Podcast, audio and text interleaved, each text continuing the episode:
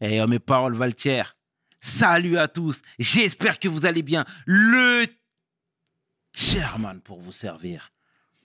Les Guzney m'appellent le Charlie Fimbi 500, mais les deux sont corrects anyway. Sarcel représentant, Sect Abdoulaye la jogué. Bienvenue sur We Hustle. C'est toujours ton émission qui rassemble les motifs. Au fil des émissions, nous recevrons différentes personnalités qui viendront s'asseoir à ma table, nous parler de leurs échecs, mais surtout de leurs réussites. Alors, Rigo, take a seat, non? Nzambe à la lakate. Mais il faut qu'on travaille PDG, let's get it We hustle, baby.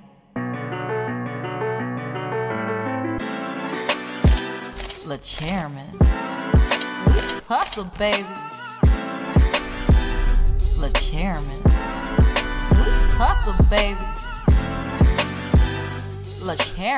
De retour sur We et aujourd'hui, je suis vraiment fier de recevoir un vaillant, un homme de cœur, un homme de terrain, un lyriciste, un producteur, un agent de joueur,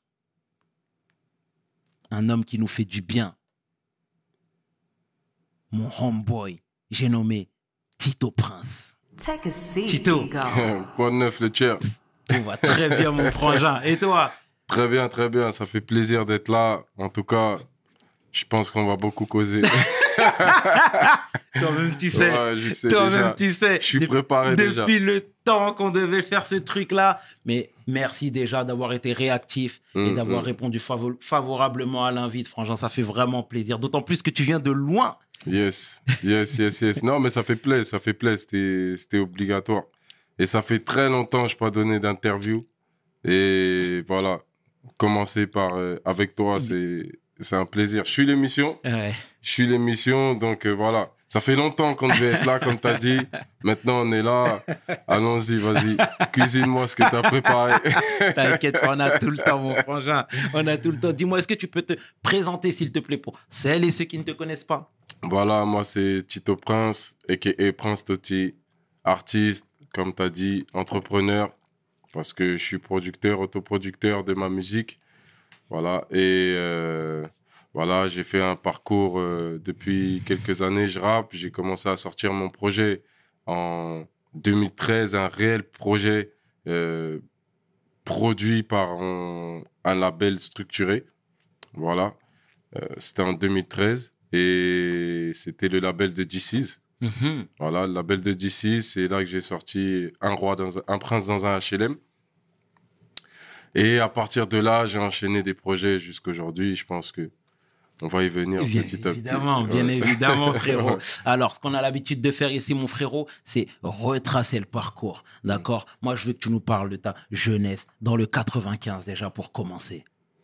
Dans le 95, alors ça a commencé. Euh, nous, on a beaucoup déménagé. On a beaucoup déménagé avec, euh, avec euh, mes parents. Mon père, quand il est arrivé ici en France, il est arrivé très tôt. Il avait 20 ans. Il avait rencontré ma mère au bled. Elle aussi, elle a eu l'occasion de venir en France par sa grande sœur, qui elle avait un peu de moyens, qui l'a fait venir. L'histoire du côté de mon père, c'est un peu, c'est un peu compliqué. Il vient d'une famille de militaires. Il vient d'une famille de militaires. Euh, son père, il, était haut placé dans l'armée.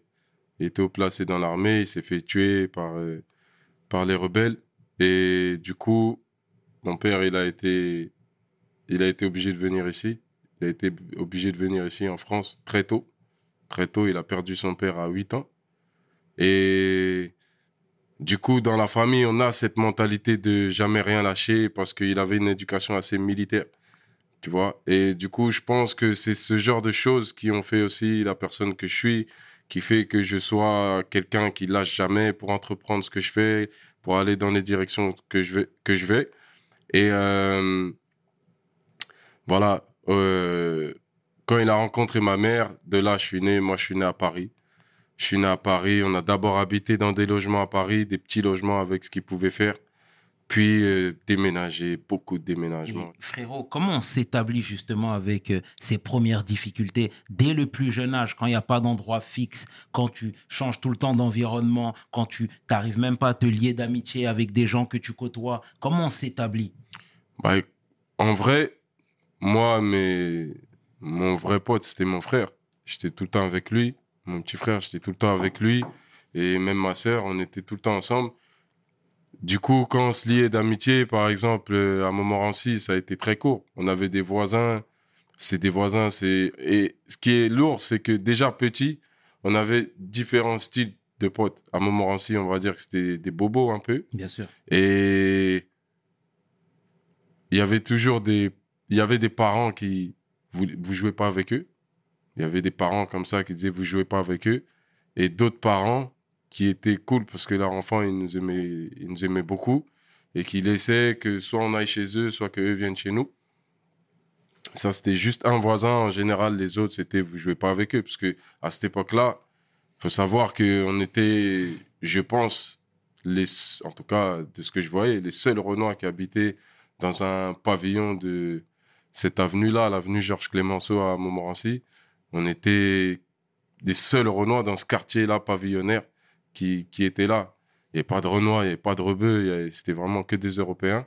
Et c'était nouveau pour eux. C'était nouveau de voir euh, le daron, il avait une grosse BM, etc. C'était nouveau pour eux de, de voir ça. Donc, on a réussi quand même à avoir des, am- des amis, mais c'était assez court. Sans plus, on est passé ensuite à Loginter. euh, C'était justement le foyer. Et dans le 95 à l'Isle-Adam. Et là, on s'est fait d'amitié avec euh, un Haïtien qui était là, donc dans une chambre avec sa mère. Chaque enfant vivait à- euh, avec sa mère dans sa chambre. Voilà, ça veut dire, nous, on était trois. Euh, L'Haïtien, lui, il était tout seul avec sa mère. Et les Allemands, ils étaient euh, deux enfants avec leur mère. Hmm. On partageait les cuisines, on partageait les trucs. On s'entendait bien avec l'Haïtien. Les Allemands, ils étaient grands. Ils étaient grands, donc euh, voilà, ça faisait des fois des histoires. Quand tu vis en communauté, vous connaissez pas. Vous êtes dans un appart, en fait. Vous êtes dans un appart, trois familles différentes. Ça fait des histoires et voilà, faut savoir euh, les gérer. Voilà. Mhm. Et je suis obligé de rebondir sur Mm. euh, la fortune de ton père. Hum. Dis-moi, t'as dit qu'il a gagné légalement, il a eu légalement cette grosse somme d'argent. Il a gagné au loto? Ouais, En vrai, il a gagné le loto. Ok, je a- disais juste. Ouais, ouais, tu visais juste. Bah, je l'ai dit dans un, dans un morceau à moi, la cassette, c'est que dans, dans un de mes albums sorti en 2015, euh, Toti Nation, et en fait, il avait gagné au loto, lui jouait au loto, et il a, il a joué, c'était un mois de décembre comme ça, moi je suis né en décembre, et vers mon anniversaire, il a gagné. Il a gagné, donc il a eu vraiment des gros sous, de quoi s'acheter une maison, une voiture, etc. Commencer à produire de la musique. Déjà, il a commencé la production de la musique à cette époque-là. Mhm. Il produisait des artistes comme Papa Wemba, à son âme. À son âme. Voilà, des artistes comme Kofi Olomide. C'est lui qui a fait jouer les premiers Bataclan de Kofi Olomide ici à Paris. Ok. Voilà. Donc, euh, voilà. Déjà, ces petites choses. Ce que je vis aujourd'hui, j'ai goûté à des petits échantillons à chaque fois quand j'étais petit. À être dans des milieux différents, à déménager, à côtoyer différentes personnes, à être un, peu dans la musique. D'ailleurs, un des albums qu'il a produit de Papa Wemba, j'étais sur une pochette que j'ai réutilisé pour un de mes albums ensuite. Donc, j'ai, j'ai vécu vraiment le, c'est pour ça que je connais vraiment, tout à l'heure on parlait, je connais vraiment beaucoup de coins dans Paris. Parce que j'ai beaucoup déménagé, j'ai beaucoup bougé avec eux. Et euh, voilà. Mhm. D'accord, c'est très bien, frérot, c'est très bien. Et du coup, forcément, je suis obligé de te, poser cette question, mais l'ambiance à la maison était laquelle? Euh, à ce moment-là, quand on À était. ce moment-là, euh, quand vous étiez foyer, mobile, en train de bouger partout. euh, La maman, elle vous a montré euh, dès le départ, malgré votre jeune âge, que c'était déjà tendu, que c'était une ambiance compliquée? C'était compliqué parce que, en vrai, les, les, les, les meilleurs souvenirs, on pourrait penser que c'est ceux où on avait les moyens quand on vivait à Montmorency. Quand, quand on était petit, c'était nos meilleurs souvenirs. Mais en grandissant, mes meilleurs souvenirs, c'est ceux où on était dans des foyers comme ça, où ceux où on bougeait, parce que j'ai réussi à voir comment, avec ce qu'ils avaient, ils ont réussi quand même à nous donner ce qu'on avait besoin. Ça veut dire à nous acheter des chaussures, à, pour qu'on puisse être frais à la rentrée. C'est arrivé des rentrées où on n'en avait pas. C'est arrivé des rentrées ou des, ou des Noëls où, voilà, parce que nous, on, bon, on fête pas Noël en soi-même, mais le 25, on, on fête. Et euh, c'est arrivé des moments où, voilà, comme je suis né dans une famille chrétienne, ma maman, elle est très chrétienne. Et je me rappelle dans ce, dans ce, dans ce foyer-là, un, un 25 décembre, elle avait rien à nous donner. Rien. Même pas. euh, ce qu'on avait pour manger, c'était un sandwich chacun avec du salami. Ce jour-là. Et on n'avait pas de cadeaux, on n'avait rien, tout ça, les trois enfants. Et les familles étaient parties, parce qu'ils étaient partis rejoindre leur famille pour fêter. Nous, euh, à ce moment-là, elle préférait rester à la maison et toute la journée, elle a pris sa Bible et elle, lisait. Quand t'es petit, ça te met en colère. tu dis, tu dis, attends, on n'a rien, on a faim. Comment tu peux ouvrir ça? Comment tu peux ouvrir ça et rester calme? Hmm. Comment tu peux ouvrir la parole et rester calme? Et mais cette image, elle m'a marqué plus tard. Elle m'a marqué plus tard parce que elle, en fait, elle se disait, on n'a rien, mais je vais garder la foi, je vais rester comme je suis et je vais pas leur montrer. J'ai réussi. Aujourd'hui, j'ai réussi à comprendre la force qu'elle avait, comme j'ai des enfants, la force qu'elle avait pour rester sans rien montrer alors que la personne à qui ça fait le plus mal qu'on ait rien ce jour-là, c'est elle. C'est elle parce que elle, elle aimerait bien donner quelque chose, mais elle peut pas. Elle peut pas. Je sais que mon père à ce moment-là, lui, il dormait d'hôtel de d'hôtel par-ci par-là, d'hôtel en hôtel, et et voilà, c'est vraiment des images qui qui moi aujourd'hui m'ont donné de la force de voir comment elle a réussi à surmonter ce moment. C'est un moment normalement pour les enfants où on est dans la joie, où elle nous distribue à manger, des cadeaux, etc. Elle, elle avait rien de tout ça. Et je te dis, sandwich au, sa- au salami toute la journée. Elle est restée concentrée sur, euh, sur la parole. Elle a lu toute la journée jusqu'à ce que la situation change, en fait. Mhm. Et elle a changé la situation. Elle a changé, elle a changé après. On a passé les fêtes comme ça. Mais, mais voilà, encore dans cette période, c'était des fois ça vient, des fois ça part. Mhm. Voilà, mais on a vécu un peu de tout ça. Mais voilà, il- c'est pour ça que je te dis, c'est les plus gros souvenirs qui m'ont marqué par rapport à quand on avait tout. Par rapport à quand on avait tout, on avait tout. Au final, tu, tu te forges pas forcément Mhm. tu te forges pas forcément. Tu, tu tires pas de leçons pour plus tard. C'est quand tu manques, quand tu es dans la souffrance, que tu retiens vraiment euh, les choses et que tu essayes d'analyser comment on peut sortir de cette souffrance. Bien sûr, Mm. C'est bien vrai. Et on, et on la salue, la maman. Bien Yes. sûr. C'est des reines, nos mères. C'est important de le totalement. marteler. Et du coup, après, euh, voilà, ton père vous a rejoint. Mm. Et c'est à quel moment que tu as déménagé à Vigneux? Ok. Euh, mon père nous a rejoints. Là, on vivait dans... toujours à l'Île-Adam. Ouais. On vivait toujours à l'Île-Adam. Après, euh, l'Île-Adam, qui était une ville touristique, au moment où nous, on a aménagé, il y a eu aussi d'autres aménagements. Euh, Il y a eu beaucoup d'aménagements, on va dire, de, de, de frangins qui, qui nous ressemblaient. Et finalement, ça a créé un petit groupe, évidemment, avec qui on faisait des conneries. Et à ce moment-là, et petit à petit, euh, de là-bas, je faisais pas mal de conneries, tu vois. Je faisais clairement, je faisais des cambriolages chez, chez les gens parce que nous, on était toujours dans un cadre pauvre, dans une ville riche, on va dire. Donc, euh, on faisait des cambriolages, on allait voler chez les gens, on, faisait des choses bien plus graves dont on n'est pas fier du tout aujourd'hui. Et pour essayer de se débrouiller, pour essayer de se débrouiller parce que, en fait, on était exposé à l'argent en direct. Et nous, qu'on n'avait pas. Voilà. Et pourtant, moi, je l'ai eu avant. Mais là, je me rendais compte l'utilité d'en avoir. T'avais quel âge à peu près? Excuse-moi. Là, j'avais euh, entre, je suis resté entre 10 ans et 16 ans dans le 9-5. Ça veut dire qu'à partir de 12 ans, c'est là que j'ai commencé à, à vriller un peu, à essayer de faire des coups pour euh, gagner de, de l'argent. J'avais des potes, ils venaient carrément. C'était pas une grosse cité, etc., mais ils faisaient des coups, ils venaient au collège en voiture. Ils venaient au collège en voiture, ils se Mhm. garaient, ils venaient au collège en voiture. Des fois, ils venaient nous chercher, ils venaient au collège en voiture. Des voitures qu'ils avaient volées, pourtant pas loin. Mais ils se faisaient attraper parce qu'ils étaient petits et connaissaient pas, tu Mhm. vois. En plus, on connaissait pas parce qu'on était un peu les premiers dans cette ville à, à faire ce, ce genre de bêtises. Donc, du coup, on, on le faisait très bêtement. On le faisait très bêtement. Il y en a qui sont partis en foyer à cause de ça, etc.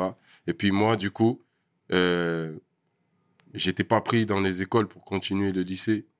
euh, pour continuer euh, plutôt après le lycée. euh, dans le 95. Du coup, j'ai été envoyé chez ma tante dans le 91 à Vigneux-sur-Seine. D'accord. Voilà. C'est comme ça que je suis arrivé. Je suis arrivé à 10. Je faisais déjà des allers-retours à 16-17 ans, mais c'est vraiment à 17 ans que je me suis installé dans, dans le 91. D'accord. Donc, à Vigneux, tu logeais chez ta tante? Je logeais chez ma tante, qui est la grande sœur de ma mère, Mhm. Et ta Voilà. mère était toujours dans le 95. dans le 95, avec le reste de mes frères et sœurs. D'accord, très Voilà. bien. Et c'était quoi la, la, la, la majeure différence entre ces deux villes? Bah là, Entre ces deux coins entre ces deux coins, euh, bah, tu sais, dans le 95, j'avais déjà aussi beaucoup de famille. J'avais de la famille à Daumont, j'avais de la famille à Garges, j'avais de la famille à Villiers-le-Bel, à Gonesse. Euh, et du coup, euh, moi, je connaissais déjà le délire des, des gros quartiers, des quartiers populaires, parce que j'étais tout le temps, tous les week-ends, voilà, en tant que bon Congolais, quand tu vas en vacances et que tu n'as pas les moyens, tu quittes juste euh, l'île Adam et tu vas 20 km plus loin, tu vas à Sarcelles ou à Gonesse ou à Garges, tout ça, et tu passes tout l'été là-bas. Euh, et du coup, je connaissais déjà, pour moi, je n'étais pas dépaysé en arrivant à Vigneux, parce que Vigneux, c'était vraiment là aussi des gros quartiers. Je n'étais pas dépaysé, je connaissais aussi, parce que je venais déjà en vacances depuis petit. Voilà, je venais en vacances depuis petit, et du coup, euh, je n'étais pas dépaysé. Mhm. Et avec ma tante, on habitait ensemble quand on déménageait beaucoup quand j'étais petit. Quand on habitait à Pantin, on habitait ensemble. Voilà, Euh, les deux familles habitaient ensemble. Eux aussi, ils avaient, euh, ils avaient cinq enfants comme nous. Mhm. Voilà. Donc, quand j'ai rejoint ma famille à Vigneux, j'ai rejoint mes cousins. En fait, c'est comme mes frères parce qu'on est tout le temps, on était tout le temps ensemble. Ils sont venus à peu près en même temps. Leur maman et ma maman en France, ils ont un an d'écart. Donc, je la voyais aussi comme ma deuxième maman. Et voilà, j'ai essayé de continuer ma scolarité là-bas en espérant que ça se passe mieux pour eux. C'était leur Mhm. objectif. Ça s'est pas totalement passé comme ils avaient prévu. Ouais. on va y Ouais. venir, on va y Mm. venir. Et là, comme tu viens de le dire, tu arrives à Vigneux, euh, un peu fougueux, un peu jeune, tu as 16, Mm. 17 ans, Mm, grosse cité. Mais là, la problématique, c'est que tu vivais chez ta tante. Et tu sais, généralement, euh, quand on va s'installer chez les tantes, etc., on arrive par- sur la pointe des pieds. Mm. Tu vois ce que je veux dire? Ouais. Est-ce que toi, tu étais déjà dans ce mood ou pas du tout? Non, là, T'étais- ah, T'avais pas encore pris conscience, tu étais immature à ce niveau-là. non, chez ma tante, j'arrivais pas sur la pointe des pieds parce que, comme je te disais, elle est comme ma mère aussi. On avait une relation où je suis son fils. Et ses enfants, c'est aussi les enfants de ma mère. Euh, on, est- on a grandi comme ça, tous ensemble, avec d'ailleurs tous leurs frères et sœurs, parce qu'ils étaient pas mal. Et chacun pouvait accueillir l'enfant de l'autre comme si c'est son enfant, son propre enfant. Donc dans la maison, je n'arrivais pas du tout sur la pointe des pieds. Et dans le quartier non plus. Parce que je venais déjà beaucoup en vacances, ils venaient en vacances, moi aussi j'allais en vacances. Donc je connaissais déjà tout le monde en fait. Je connaissais déjà tout le monde et j'arrivais, j'arrivais à l'aise totalement dans, dans cet environnement. Mhm. Un peu trop à l'aise même peut-être. D'accord. Mm. Visiblement, toi, tu étais un bon élève à l'école. Mm. Comment ça s'est traduit? L'école aussi, c'était la cata après? Tu étais pris Euh. dans cette spirale de la street? En fait, j'étais un bon élève parce que j'avais pas le choix. Mon père, il rigolait pas avec ça. Et mais j'avais pas la conscience de pourquoi j'allais à l'école. J'avais pas la conscience. Souvent, on va à l'école juste parce que nos parents, ils veulent qu'on ait des diplômes. Moi, à ce moment-là, je trouvais pas encore l'importance d'avoir un diplôme parce que à, à cette époque-là, quand moi j'avais, je sais pas, 15 ans, plus jeune ou même 18, tu, je voyais pas beaucoup de gens qui me ressemblaient, des banlieues, qui avaient réussi grâce au diplôme. Donc, euh, c'était tellement rare. Tous avaient réussi plus par rapport au sport, par rapport à la musique, etc. Donc, j'avais pas cette motivation personnelle de réussir à l'école. Pourtant, j'étais très bon. J'étais très bon, je suis très bon en maths, euh, parce que mon père était très bon en maths, ma mère aussi. Et du coup, j'étais. Mais j'étais pas assez dévoué pour l'école, pas assez concentré. Et du coup, dans de 91, ça s'est dégradé. Pourquoi? Parce que quand j'ai eu mon bac, c'est bien passé. Je suis allé jusqu'au bac, j'ai obtenu mon bac. Je suis allé ensuite à la fac d'Evry. Et à la fac d'Evry, euh, on était à Evry. Mais à ce moment-là, dans la fac, je voyais pas beaucoup de gens qui ressemblent à d'où on vient. Et en gros, je me liais pas beaucoup d'amitié avec des gens. C'est venu après où il a commencé à avoir plus de. Voilà, c'était mélangé. Mais je me liais pas forcément d'amitié avec les gens. Ils comprenaient pas trop mon délire. Je parlais pas, en fait. Je restais dans mon coin. Et euh, du coup, j'ai boycotté cette année de fac. Et là, j'ai commencé à rencontrer des business dans la street qui rapportaient tout de suite. Parce que j'habitais chez ma tante, mais j'avais pas de source de revenus. Tu commences à avoir 18, 19, tu as des besoins, faut que tu t'achètes tes vêtements, faut, etc. Même à ce moment-là, je payais aussi tout seul euh, les frais de la fac. Il y a, des- il y a des, il y a des frais, il faut payer les frais, etc. Les passes Navigo, tout ça. Et donc, euh, j'avais pas cette culture non plus de aller travailler. Et ça, c'était, c'était clairement pas bon. Parce que pour moi, la logique, c'est si tu veux financer tes études, travaille en plus, même si c'est difficile. Et vraiment, c'est la logique d'aujourd'hui. Mais moi, je suis parti travailler dans la façon la plus facile, en fait. Même, je dirais, la façon la plus lâche de, de, de gagner son argent. Ça veut dire, voilà, peu importe le business, faire du mal aux autres pour gagner de l'argent, c'est un mauvais business, tout court. À partir du moment où c'est quelque chose que tu fais et qui va faire du mal à quelqu'un, si t'en vis, t'as rien fait. Bien, frérot. Ouais, Bien. Et-. Et, et ta tante euh, soupçonnait des choses? Que tu étais tombé dans les travers de la rue?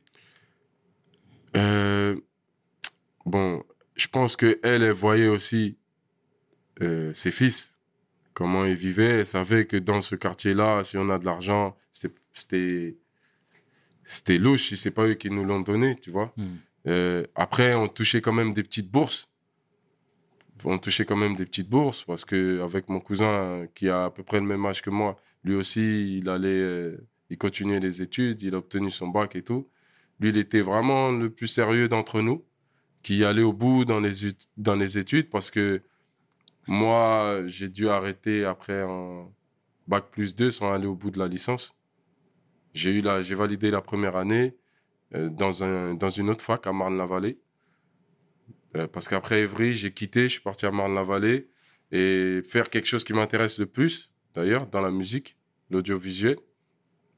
Je me disais qu'il faut que ce soit quelque chose qui me parle. La musique, ça commence à me parler. J'ai rencontré la musique dans ce quartier, euh, avec des potes à freestyler comme ça. Et je voulais connaître les dessous. Ça, ça m'intéressait.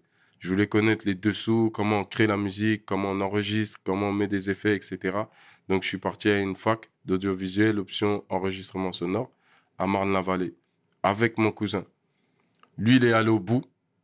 Mais justement, moi, les, les trafics qu'on faisait, les petits trafics qu'on faisait, et qui petit à petit faisaient qu'on amassait de l'argent, euh, j'ai commencé dès le début à utiliser ça pour faire de la musique. Et quand cette musique, elle a commencé à fonctionner dans mon secteur, dans le 91, et ben, à partir de ce moment-là, j'ai, j'avais plus aucune motivation d'aller à l'école. Mhm. Voilà, j'avais plus aucune motivation d'aller à l'école. Et j'ai perdu beaucoup de temps. Lui, il est resté sérieux. Lui, vraiment, c'est un exemple là-dessus. Aujourd'hui, c'est un pasteur d'ailleurs. Euh, il est resté sérieux malgré le milieu dans lequel on vivait. Et ça a été un exemple parce que même s'il était sérieux, ça n'empêchait pas que, comme c'est le 91, il y a des embrouilles entre quartiers, même dans la même ville. Ça n'empêchait pas que quand on prenne le bus pour aller en cours, on nous attende à la gare par un autre quartier Mhm. et qu'il ait à se défendre, même s'il voulait mener une vie sérieuse. Il n'avait pas le choix, là, il fallait se défendre. Quand tu attends à la gare par 10 ou 15 gars, ben, soit tu cours clairement, soit tu, tu penses que tu peux résister face à 5-6 et tu restes. Mais il devait vivre ça quand même.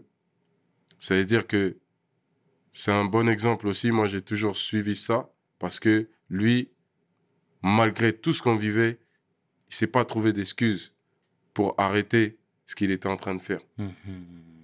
Voilà, et ça m'a servi plus tard. Je me suis dit vraiment, si lui, il a réussi, on a vécu la même chose, là, il n'y a pas d'excuse.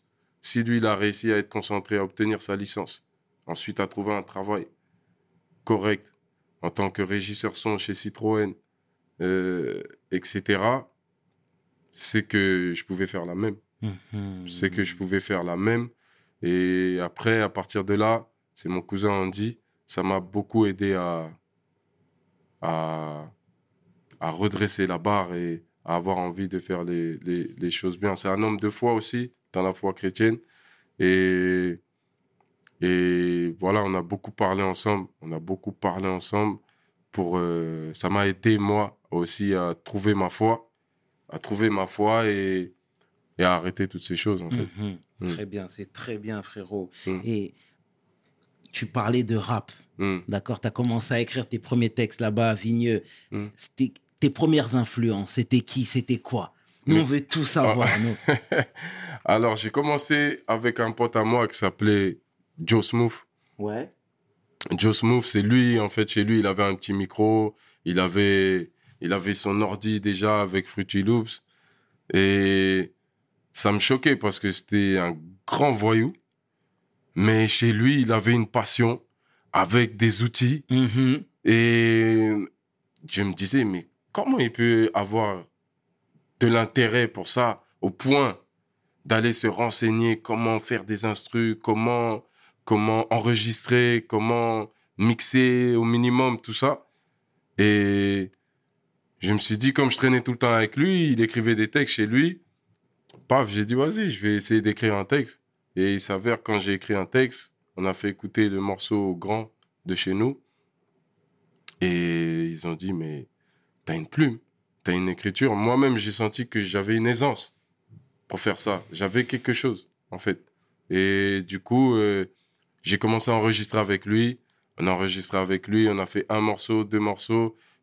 Très vite, on- comme c'est les quartiers, c'est Paris, paf, de fil en aiguille, on s'est retrouvé à faire un featuring avec Alibi Montana. À faire un featuring avec Alibi Montana. Lui, il était très accessible. Il faisait beaucoup de feats avec les mecs de Mhm. quartier de Paris. Voilà, on a fait un featuring avec lui. Euh, je suis parti à un show en province avec lui à Orléans. Mhm. On était programmés sur le même show. Et euh, voilà, on a commencé à se faire connaître de petit à petit jusqu'à ce que ça vienne aux oreilles de, du grand de chez nous, du 91, Olkinry. Mhm. Et que là. Eh ben justement, tu m'enlèves le mot de la bouche. Moi, je t'ai découvert sur ce morceau. On est à peu près en 2008-2009. c'est ça, Tout pété pour reconstruire. c'est ça. Tu vois, je t'ai découvert, je voyais un young Ouais. gunner, il vient avec ses waves. ouais, il est là avec Olkari. ouais, Et frérot, moi, j'ai directement adhéré au truc. Mm, tu vois mm, ce que je veux dire? Parce que tu avais vraiment ce côté new-yorkais. ouais. Tu vois ce que je veux dire? Mm, mm, mm. Euh, Moi, je veux que tu nous racontes, parce que Olkari, que je salue chaleureusement au passage, est, est, est- est- est très humain, très Mm. Accessible. Et là, quand il est venu dans le morceau, c'était un bulldozer, frérot. Vraiment, ouais, ouais. Raconte-moi la connexion avec lui, s'il te plaît. la connexion avec lui, lui en fait, euh, à ce moment-là, moi, j'avais une équipe, euh, on a constitué une équipe au quartier avec qui je rappais. Et il y avait un gars parmi nous, lui, il était passionné de, de Rocafella. Ouais, ok. Voilà, de Rocafella, de Demon Dash, Ouais. Jay-Z, tout ça. Et donc, nous, on était plus sur l'aspect rap, les Jay-Z, tout ça, et les Dipset, etc. Et lui, il était passionné par ce qui se passe derrière. Donc, Damon Dash, il suivait Damon Dash à fond. Il suivait les Russell Simons, Mhm. etc. Et, et les Lior Cohen, etc. Il se renseignait à fond sur tout ce qu'ils sont en train de faire, comment ils ont créé tout ça, tout ça. Donc, lui, il a réussi de fil en aiguille. Il lisait des bouquins et tout. Il se renseignait à fond. Tu vois, et c'est c'est ça que je dis. On pense que quand on vient de quartier et qu'on veut rentrer dans un milieu, on, on y va juste comme ça. Non, pour arriver à un certain niveau, il faut se structurer un minimum. C'est-à-dire, on rentre pas dans un domaine sans maîtriser le domaine. Enfin, maîtriser un minimum. Avoir un discours crédible pour entrer dans ce domaine. Ça veut dire que lui, quand il arrivait, il avait lu des bouquins sur la production, il avait vu des documentaires et des documentaires sur Rocafella, sur Def Jam, etc. Et quand il venait parler à des managers de Holkinry, il voyait direct, lui il vient des quartiers comme nous, mais il a jamais rien fait, mais il sait de quoi il parle, tu vois. Et donc par là, c'est mon gars après dit, par là, euh, il a fait une connexion avec Lion, qui était de la brigade, et qui a fait, euh, qui était le manager de Holkinry à ce moment-là. Mhm. Voilà, ils lui ont fait écouter ce que je fais. Holkinry, il a découvert à ce moment-là. J'avais fait un morceau juste palpé dans mon quartier. Et il a découvert, il a dit, ah, il est chaud, il est chaud, etc. Moi, je suis OP pour le featuring. Il était très ouvert, comme tu as dit. Dès qu'il voyait aussi du niveau, il était prêt à donner de la force. En plus, ça venait du 9-1, ça venait de chez lui. Euh, c'est ce qui s'est passé. C'est ce qui s'est passé. On a fait le featuring. Il arrivait avec un couplet. Ah ouais. T'as reconnu le timbre et la disserte. Et j'étais. Ils rappent tous comme ceux dans Je rappe Ouais, comme le Brésil. Brésil, Ouais, ouais, vois, on se rappelle, on se rappelle. c'est vraiment ça. Et, et voilà, moi, c'est mes références, je pense qu'on avait les mêmes références au State. Mhm. Euh, euh, parce que le 9-1, ça a toujours été très carré dans les références rap. En fonction des époques et des saisons que le rap traversait au State, dans le 9-1, ça suivait. Tu vois, quand c'était la période West Coast, etc., qui, qui brillait de fou, les premiers rappeurs, c'était à Greeny. Donc, eux, ils étaient très West Coast, etc. Après est venu ceux qui suivaient beaucoup euh, la East Coast, New York, etc. Et moi, j'étais plus là-dedans. Je pense qu'on avait les mêmes rêves avec. Div. C'est pour ça, au début, on pouvait même se ressembler dans, dans l'interprétation, dans la façon de poser les mots, les placements, etc. Même un peu dans la voix.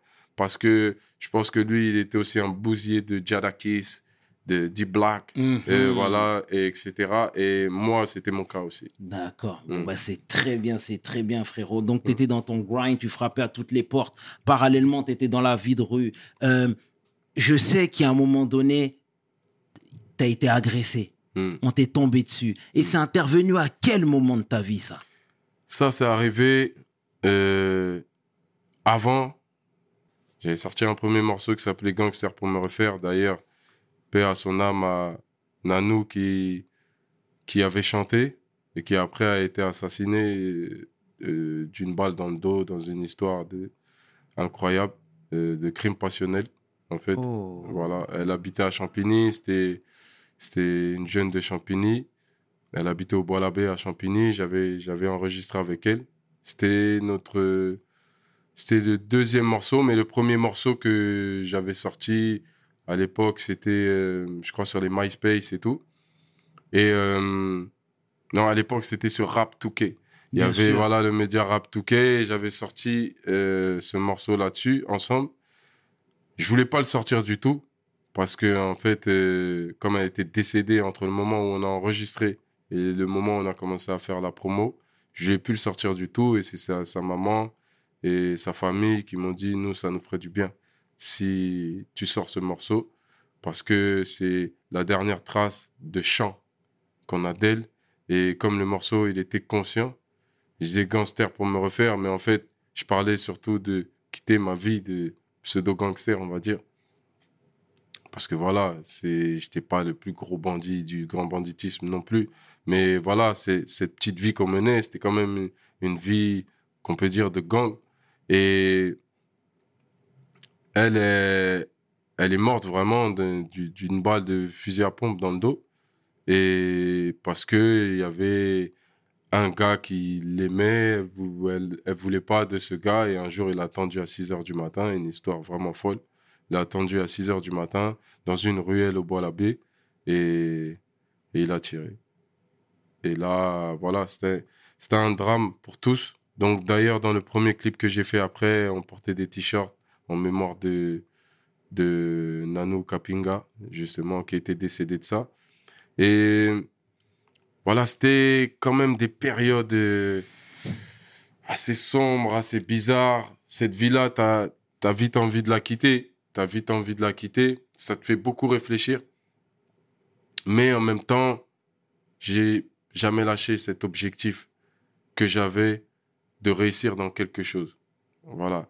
Et là, en l'occurrence, c'était euh, c'était la musique et voilà. D'accord. Mais je vais rebondir encore sur ma question. Mm. L'agression est arrivée à ce moment-là? Ton agression?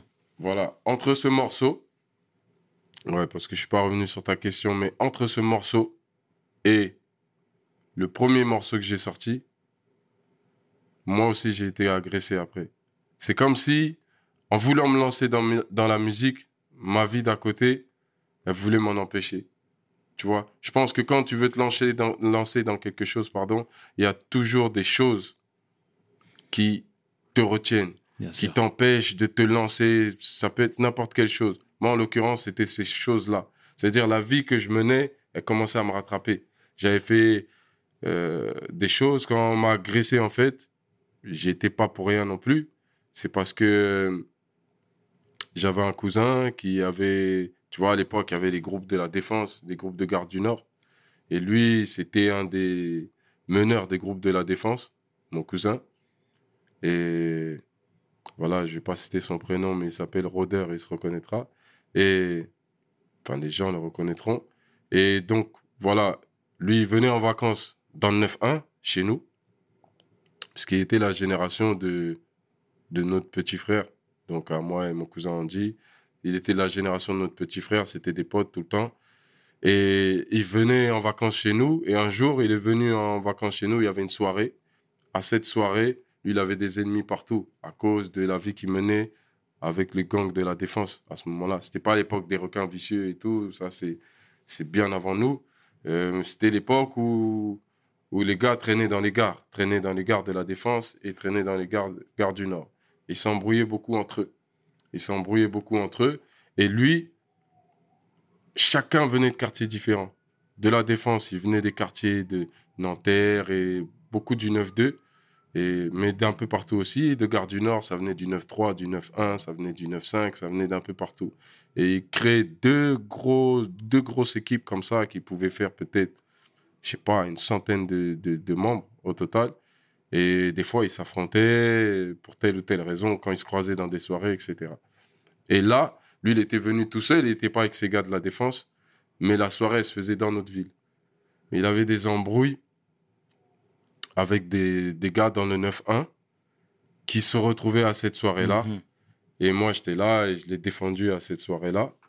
Et du coup, un jour, euh, c'était pas, apparemment, c'était pas forcément des gars de Gare du Nord qui m'ont attrapé.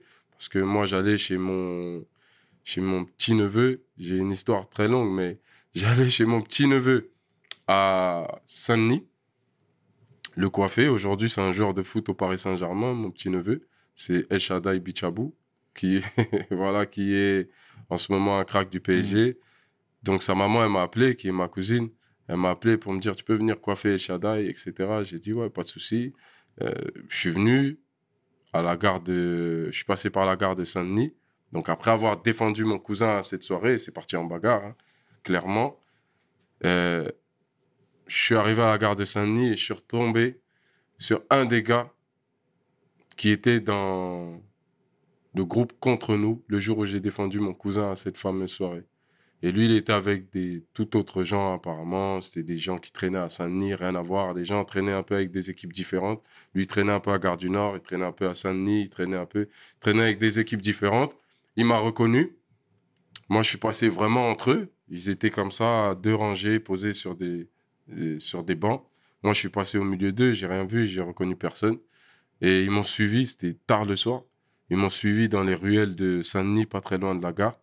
Il y a un groupe qui est passé par euh, derrière moi et un groupe qui avait fait le tour de la ruelle. C'était bien organisé. Et au bout d'un moment, dans la ruelle, je me suis retrouvé face à une équipe. Il devait être une quinzaine au total.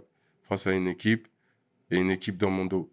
Puis j'ai entendu, c'est lui, c'est lui. Je me suis retourné, j'ai dit, c'est lui quoi? Et après, paf, c'est parti dans tous les sens. Ils m'ont mêlé, ils m'ont planté, tout ça. Et je me suis retrouvé, c'est pour ça que je me suis retrouvé à l'hôpital, à Saint-Denis, à l'hôpital de La Fontaine. Mhm. Et mon petit cousin, euh, mon petit neveu, donc, lui, il habitait juste à côté de l'hôpital. Mais au lieu de passer la soirée chez eux à le coiffer, j'ai passé plusieurs jours dans l'hôpital parce que c'était quand même euh, des coups de couteau que j'avais pris, c'était quand même euh, grave. Mais gloire à Dieu, ça n'a pas touché d'organes vitaux. Mais voilà, c'était une période assez sombre. C'était ça la période que je vivais avant de me lancer vraiment dans la musique. Voilà.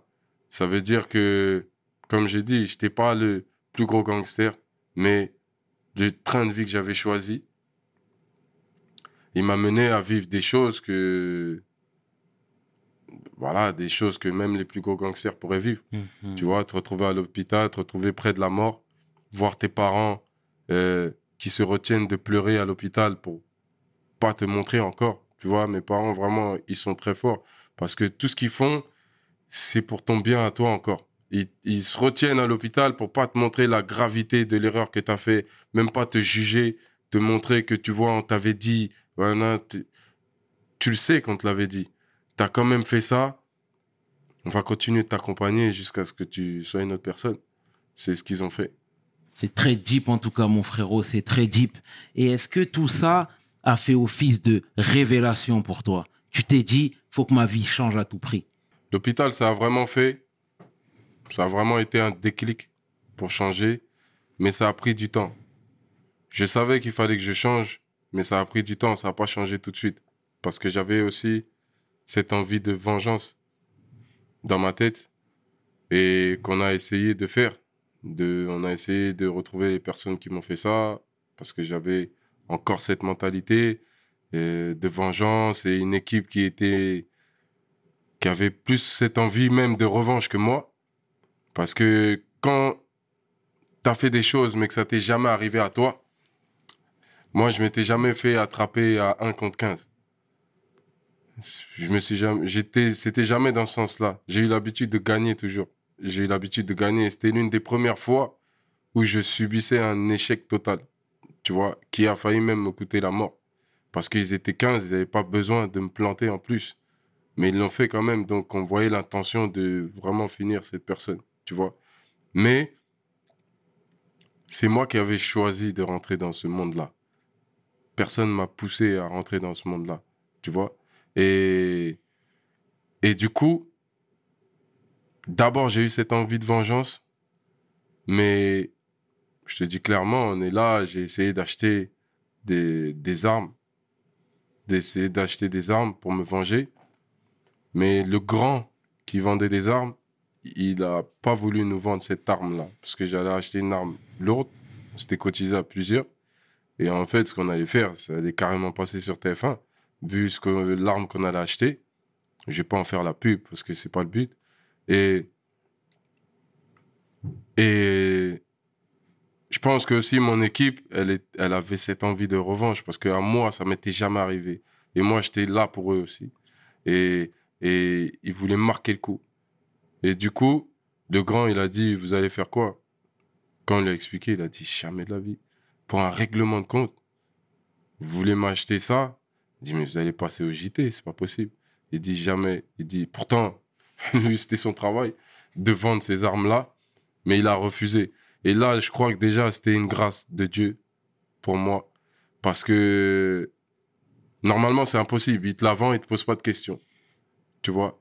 Et là, quand lui, il a refusé de nous la vendre, ça a ralenti notre plan. Ça a ralenti notre plan. Et moi, de jour en jour, j'avais même plus envie. Petit à petit, de jour en jour, je disais, je me rendais compte, si lui, si lui me dit ça, il y a, quelque chose. Ça veut dire ce qu'on va faire, c'est vraiment grave.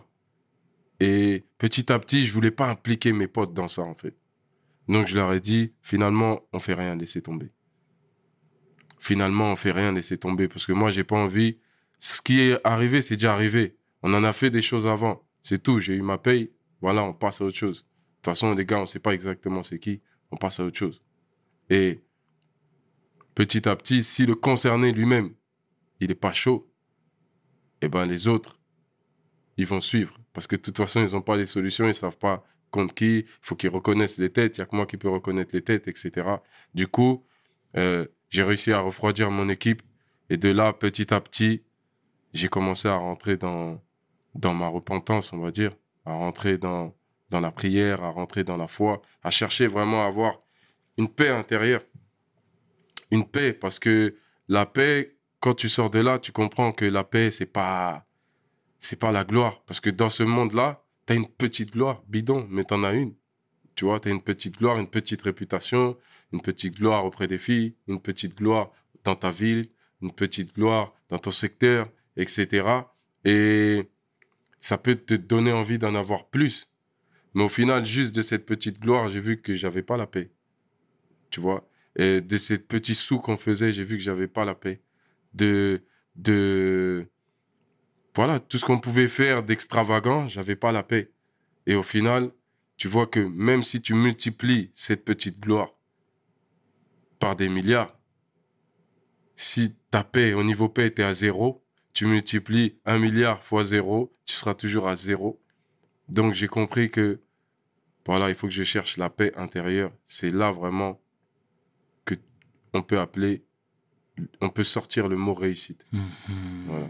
Très deep, mon frérot, très deep. Mm. Et est-ce que tu as essayé de rentrer en contact justement avec ce groupe, ce groupuscule, ceux qui t'ont agressé pour justement euh, essayer de faire table rase du passé? Et ça aurait pu te permettre d'avancer deux fois plus vite.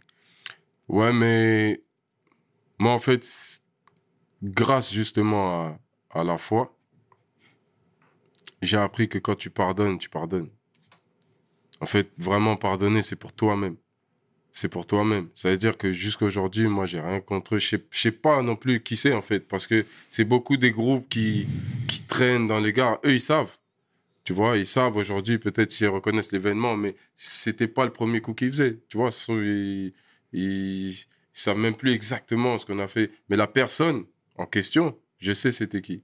La personne que, justement, j'avais défendu mon cousin, tout ça, nana, elle, je sais c'était qui.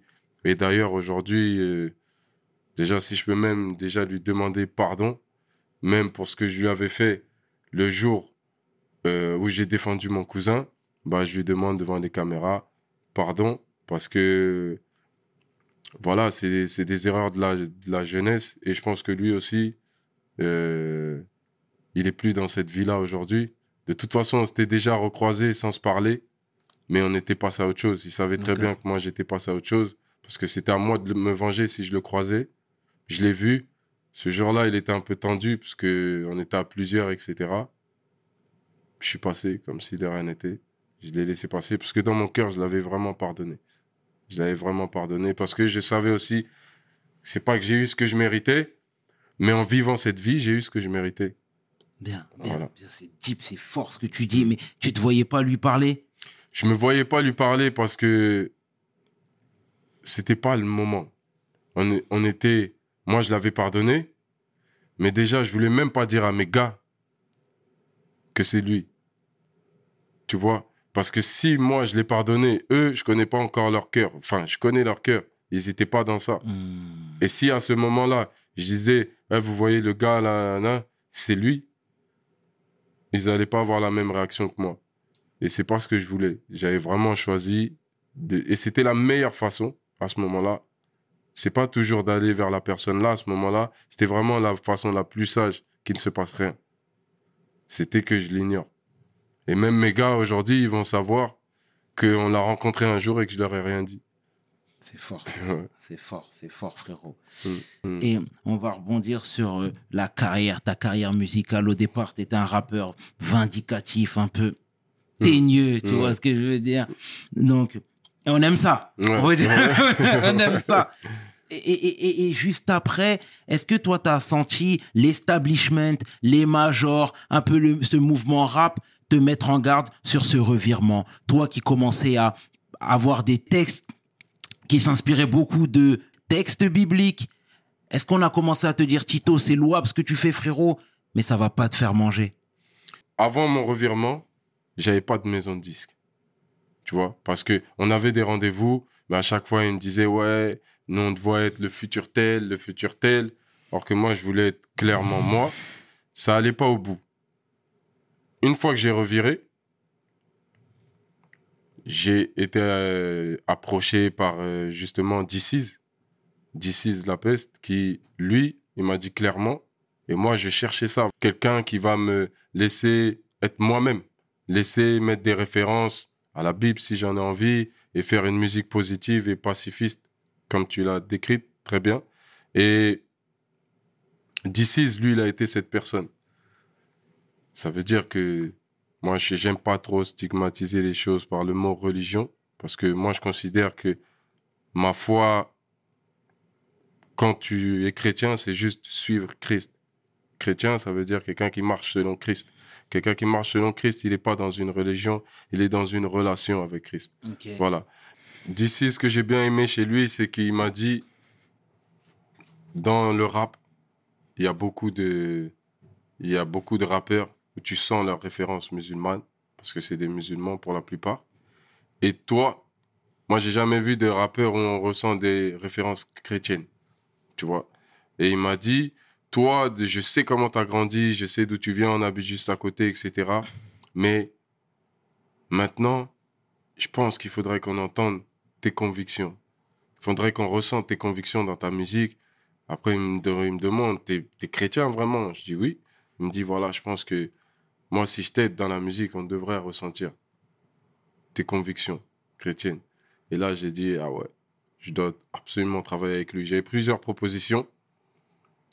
Malgré mon revirement, j'avais quand même plusieurs propositions. Et au contraire, j'ai jamais eu autant de propositions qu'à ce moment-là, en fait. Avant, en fait, c'était lourd en termes de flow, etc. Mais il y avait beaucoup de rappeurs. Il y avait beaucoup de rappeurs. Tandis que là, on voyait une direction dans laquelle j'allais être vraiment une différence. Tu vois, j'allais vraiment être une différence dans l'industrie de la musique. Et volontairement, sincèrement. Et de voir qu'il y en a qui voulaient absolument m'aider dans cette direction. Voilà, il y avait le label Time Bomb. Il y avait le label Time Bomb qui a produit Oxmo Puccino, euh, P2O, etc. Il y avait le label Nouvelle Donne avec Blaise et Kojo, voilà, qui voulait se restructurer après avoir produit Olkinry, Factor X, etc. Euh, il y avait aussi le manager de La Fouine, euh, Dixon. Voilà, son, son je sais pas si c'était manager-manager, mais voilà, son, gars sûr, qui voulait aussi, qui, qui m'a proposé carrément un deal avec Universal.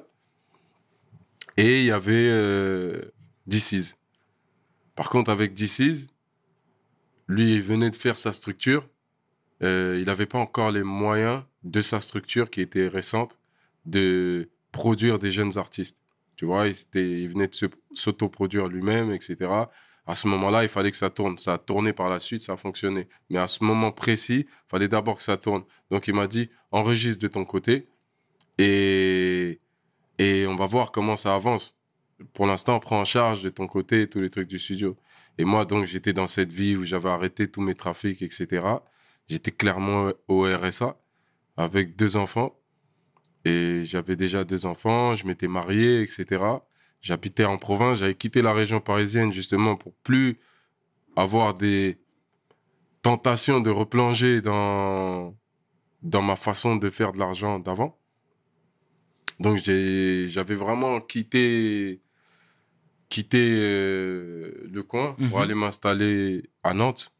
D'accord. Ouais, pour aller m'installer à Nantes. Et, et à partir de là, avec ce qu'on avait, tu vois, le RSA avec deux enfants, tu, en gros, tu payes toutes tes factures, il te reste 100 euros.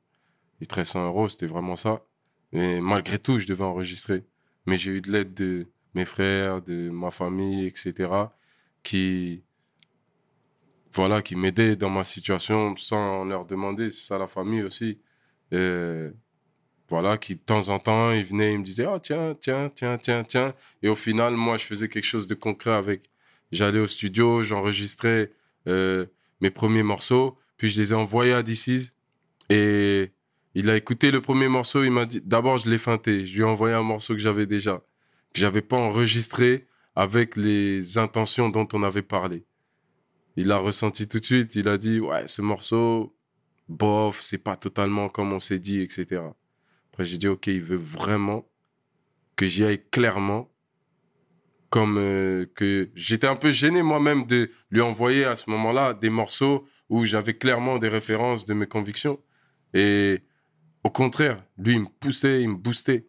Tu vois, et c'était un grand frère dans, pour ça, un mentor vraiment dans la musique, parce qu'il m'a boosté, etc. Et là, je lui ai envoyé des titres. Au bout de trois titres, il m'a dit, voilà, euh, tu vas faire la première, ma première partie à l'Olympia. Donc prépare-toi bien. Moi, j'avais jamais fait de gros concerts de la sorte. Et il m'a invité direct à son Olympia. Et sa première partie, j'ai dit non, vraiment. Tu vois, moi aussi, je suis quelqu'un qui a la foi. Donc, je savais quand je prenais cet argent qui aurait pu servir à nourrir mes enfants, qu'il fallait que ça réussisse, que ça fasse quelque chose. Mais comme j'avais cette conviction intérieure que j'allais dans la bonne direction, j'ai misé sur ça. Et pas longtemps après, il me disait que je vais faire sa première partie à l'Olympia. Et ça, c'est une visibilité incroyable dans l'industrie. Donc, de là, c'est manifesté encore d'autres maisons de disques, etc.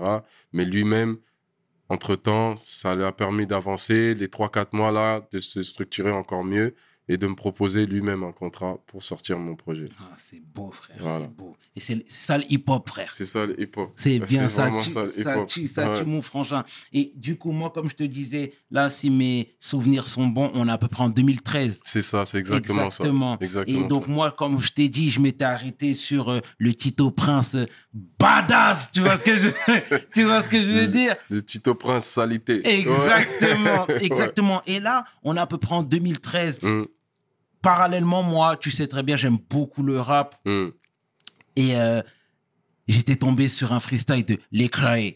hum. Tu vois, les, les cyphers là, Ouais, ouais, ouais, ouais, ouais, on a directement accroché. Il y avait un nouveau truc. Et toi, quelques temps après, je te vois arriver en mode Les ouais. Exactement. Tu vois ce que je veux dire? Est-ce que lui, euh, c'était clairement une source, une source d'inspiration pour toi, pardon? Au début, non, parce que je connaissais pas. Ok. Ça veut dire qu'au début, Tu l'as découvert aussi pendant les cyphers? Non, même pas pendant les cyphers, je l'ai découvert. euh, le cypher, je sais plus à quelle époque, mais moi, je l'ai découvert sur ces titres. Mais en fait, je l'ai découvert parce que quand j'ai commencé en 2013 à sortir ce EP, Mhm. j'ai sorti ce EP sans connaître du tout Lee Cray. Le EP Un prince dans un HLM. Ok. Ok. Et quand les gens que je rencontrais écoutaient à mes concerts, etc., ils m'ont dit tous, beaucoup me disaient, tu nous fais beaucoup penser à Lee Cray. tu vois, tu nous fais beaucoup penser à Lee Cray. Et en fait, j'avais vu ce cypher avec, parce qu'il y avait Sopra. C'est dans le cypher où il y avait Soprano, voilà. Et voilà, j'étais choqué de voir comment Soprano, qu'est-ce qu'il faisait déjà au cypher. Ouais. Un Français au cypher, c'était une dinguerie. Mais il avait largement le niveau, il l'a démontré. Et, et du coup, Lee Cray, c'est les gens qui me faisaient découvrir Lee Cray. Et quand je suis rentré, j'ai écouté, j'ai dit, ah, c'est vrai que lui, il va carrément dans la direction. Il est carrément dans la direction que je veux aller. Et à partir de là, j'ai commencé à le suivre comme jamais. D'accord. Ouais. D'accord, c'est bien. Et du coup, entre vous, c'est même noué une relation fraternelle. Exactement. Ça veut dire quand après il venait en, en France, à force de le suivre, de le suivre, tout ça, je suivais tous ses projets, les projets de son label, et je savais que, voilà, en le suivant peut-être, euh, mais je le suivais vraiment comme un auditeur qui est là tous les jours, pas comme un artiste. Je suivais pas comme un artiste, je restais à ma place, et c'en est fait que, à force de rentrer en contact avec eux, quand on est venu, quand il est venu en, en France, il m'a invité à son concert et on s'est rencontrés. Et là, ensuite, on a commencé à échanger, à parler même de featuring, etc. Ça a commencé d'abord par une de ses premières parties sur un autre concert quand il est revenu à Paris. Directement, j'ai été placé en première partie, etc. Voilà, les mentors sur lesquels je suis tombé dans la musique, comme c'est les bons, comme j'étais dans le bon couloir, à partir du moment où j'étais dans le bon couloir, je crache pas sur tous ceux qui m'ont aidé avant, parce qu'avant, il y a eu des manuquets, c'est vraiment un vrai gars. Et il, il a tout fait pour que ça puisse marcher, mais c'est moi qui ai choisi de changer de direction. Voilà. Et tous les mentors que j'ai eus dans la musique m'ont beaucoup aidé. Tout à l'heure, on parlait d'Olkinry. Olkinry, il m'a invité sur quatre projets. Sur quatre de ses projets, tu vois. Et moi, je l'ai invité sur un projet, je l'ai invité dans mes concerts, etc. En reconnaissance, parce que, voilà, c'est un grand que j'admire pour l'art qu'il a, pour le talent qu'il a, etc. Et j'aurai toujours du respect pour lui et pour chacun de ses mentors. C'est mo- c'est mortel, Mm. c'est mortel. Mm. Et puis c'est bien de, les- de le saluer parce que et de les saluer même de Mm. manière générale parce que tu sais dans le rap et dans ce game là, on met toujours en avant le côté business. Et là, j'ai l'impression que c'est vraiment le, le- le- la fraternité qui a été euh, justement euh, mise en avant. Vraiment, vraiment. Sinon, moi, j'avais du mal à. J'étais, tu vois, comme je t'ai dit, j'étais très famille. Euh, Mm. J'ai vécu chez des cousins, mais on était comme des frères. Donc, quand tu vis, euh, moi, je les voyais comme mes frères, comme mes grands frères. Aucun. Et des fois, ça m'a desservi, pas avec les mentors, mais justement avec euh, certains labels où, Mhm. où je les voyais comme des oncles et en fait, c'était que business. Et là, ça marchait pas. Par contre, avec DC's, le fait qu'on rentre dans un business, mais qu'on a une relation fraternelle, DC, c'est quelqu'un. euh, je regardais des dessins animés avec ses enfants chez lui. Et voilà. J'allais avec ma femme chez lui, euh, etc. On se faisait des repas. Voilà, c'était ce genre de relation. Je connais sa famille, ses frères, etc. C'était vraiment. J'étais comme son petit frère, en fait.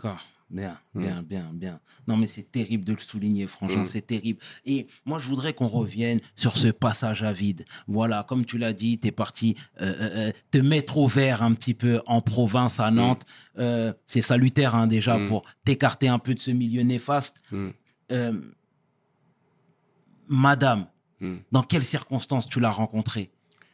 Dans quelles circonstances j'étais Je suis parti de. J'étais en vacances à la base à Nantes parce qu'elle elle, a- elle habite à Nantes de base. D'accord. Elle est, na- elle est native de Nantes.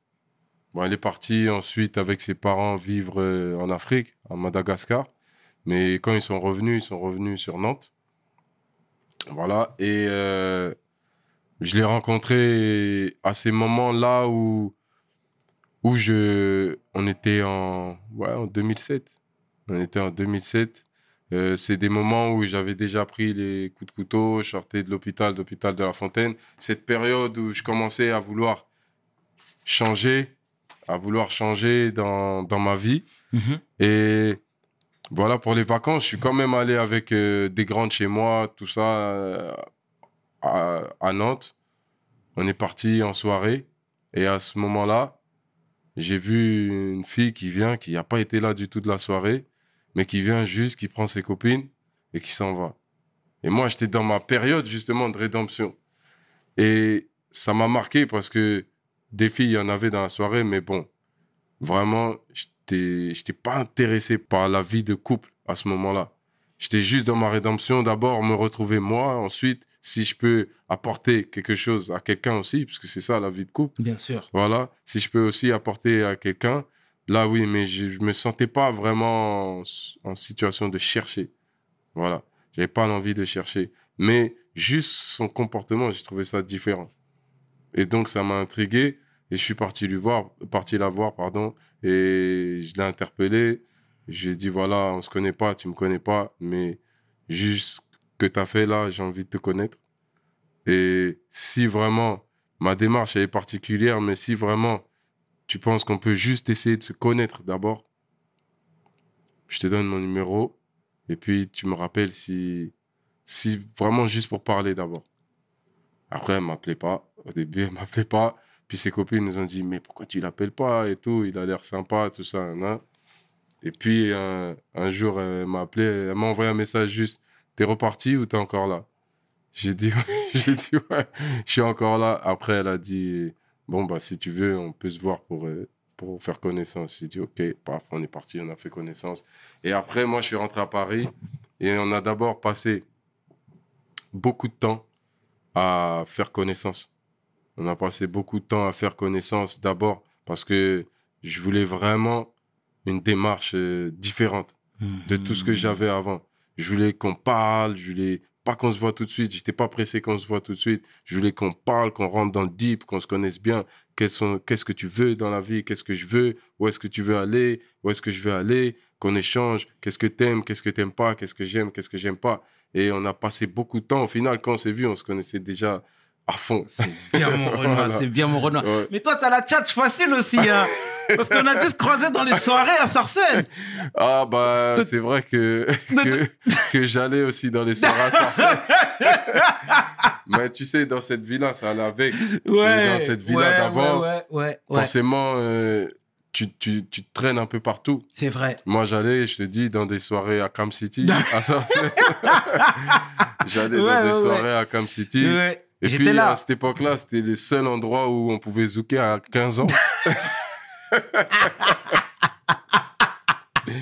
C'est bien Donc, vrai. Voilà. C'était le seul vrai. endroit d'Île-de-France où il y avait des, du zouk qui passait en soirée, je crois. Hein, c'est ça, c'est ça, c'est ça. Moi, en tout cas, c'est c'est que là que j'ai vu. Et Mm. donc, euh, quand tu recherches ça, tu savais où aller. Bon, bah, c'est Ouais. très bien, c'est Mm. très bien. Et c'est très bien de rendre hommage à ta femme, frérot. Ouais. C'est très beau. Et tu vois, aujourd'hui, là où, euh, dans ce milieu un peu de rap, les gens sont vraiment très protecteurs à l'égard de leur famille. Mm. Tu vois ce que je veux dire? Ils veulent pas exposer leurs femmes. Mm. Ils veulent encore moins exposer les- euh, leurs enfants, tu sais, parce que les gens ne sont pas tous bienveillants. Tu vois ce que je veux dire? Euh, toi, c'est tout le contraire. Ouais, tu fais des textes pour ta femme. Ouais. Ta femme, on la voit dans tes clips. Mm. On- tu la mets en avant. Mm. On voit ta belle famille, frérot. Mm. T'as pas peur de trop, euh, trop exposer ces diamants?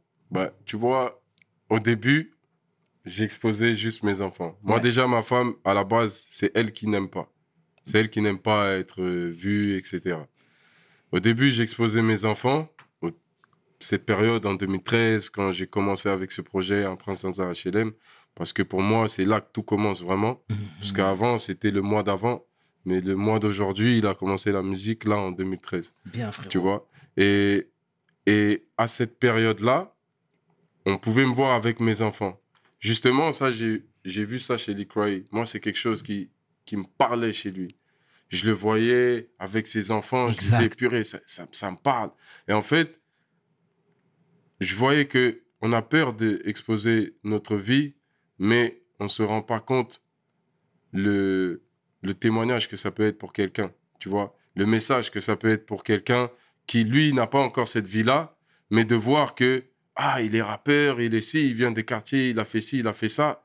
Mais aujourd'hui, il a une vie de famille. Est-ce que, et de voir vraiment cette vie de famille, parce que le dire, c'est bien, mais il y en a qui aiment bien voir, tu vois. Et donc, est-ce que ça, ce message que tu passes, c'est plus fort par rapport à quelques petits messages malveillants qui peuvent arriver Eh ben, au bout d'un moment, tu te rends compte que ce que ça transmet aux gens, ceux qui le reçoivent bien, c'est plus fort que quelques petits messages malveillants. Et en vrai, les messages malveillants, j'en ai pas reçu euh, concrètement.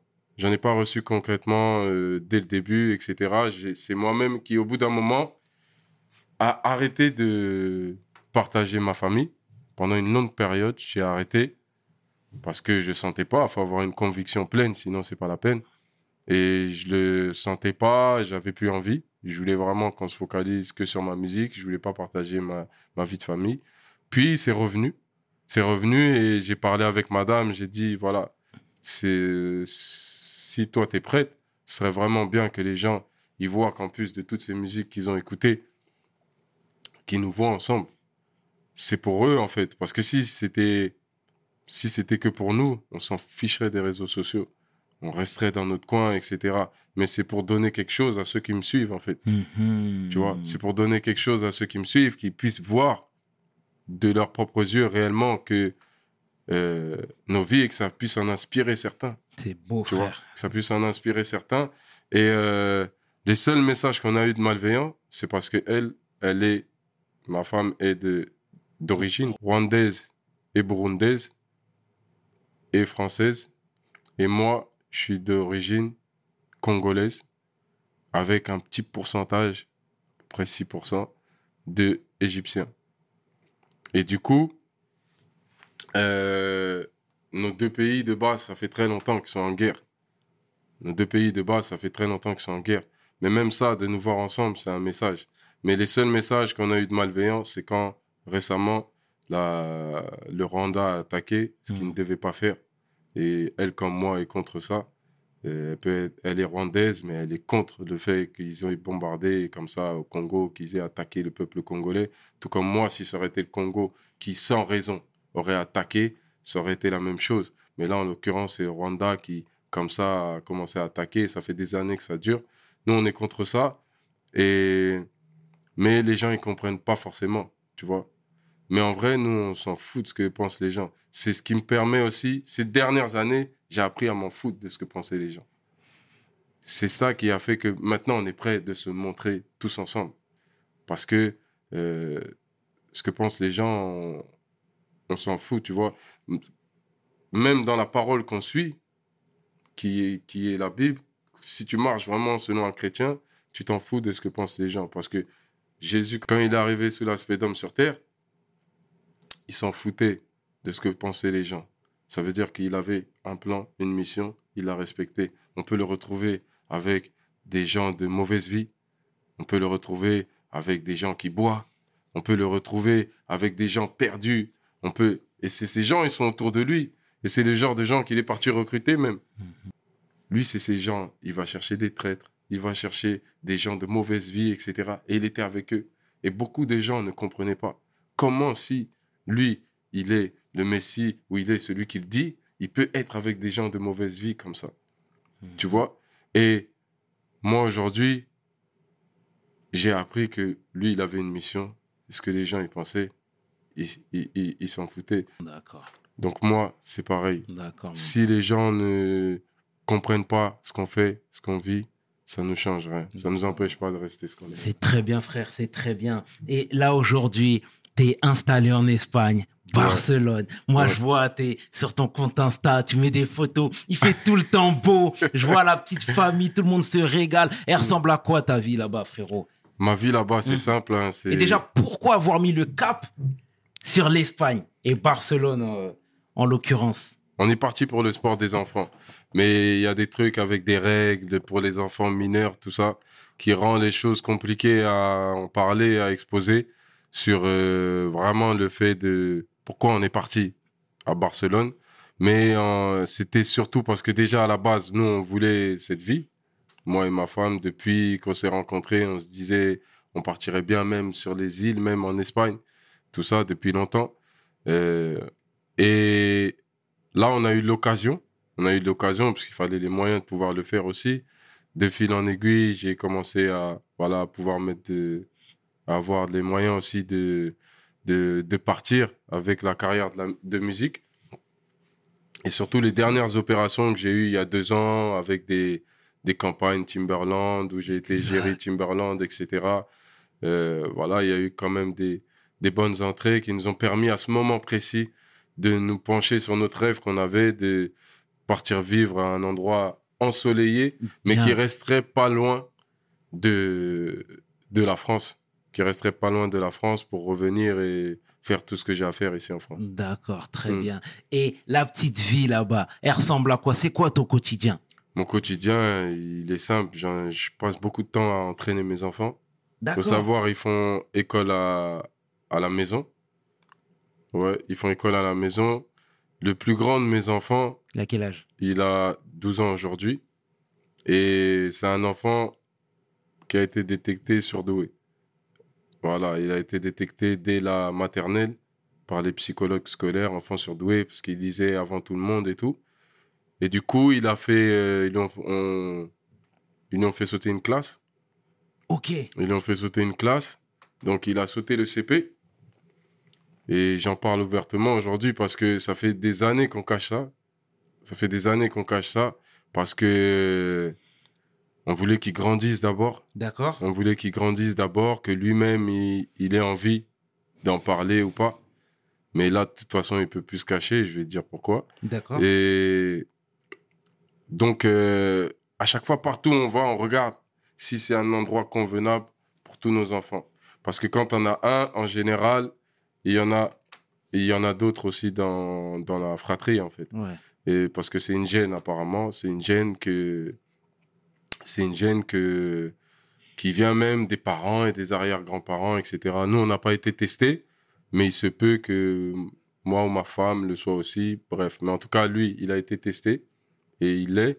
Il y a sa sœur qui le suit, qui a deux ans de moins que lui, qui a dix ans aujourd'hui, qui a été pré-testé, euh, qui a fait un pré-test, voilà, et qui, quand lui faisait le vrai test, elle, elle a fait un pré-test et ils nous ont dit, voilà, nous, on, on se dit qu'elle l'est aussi, donc il faudra qu'elle passe le test-test et que vous testez tous les enfants.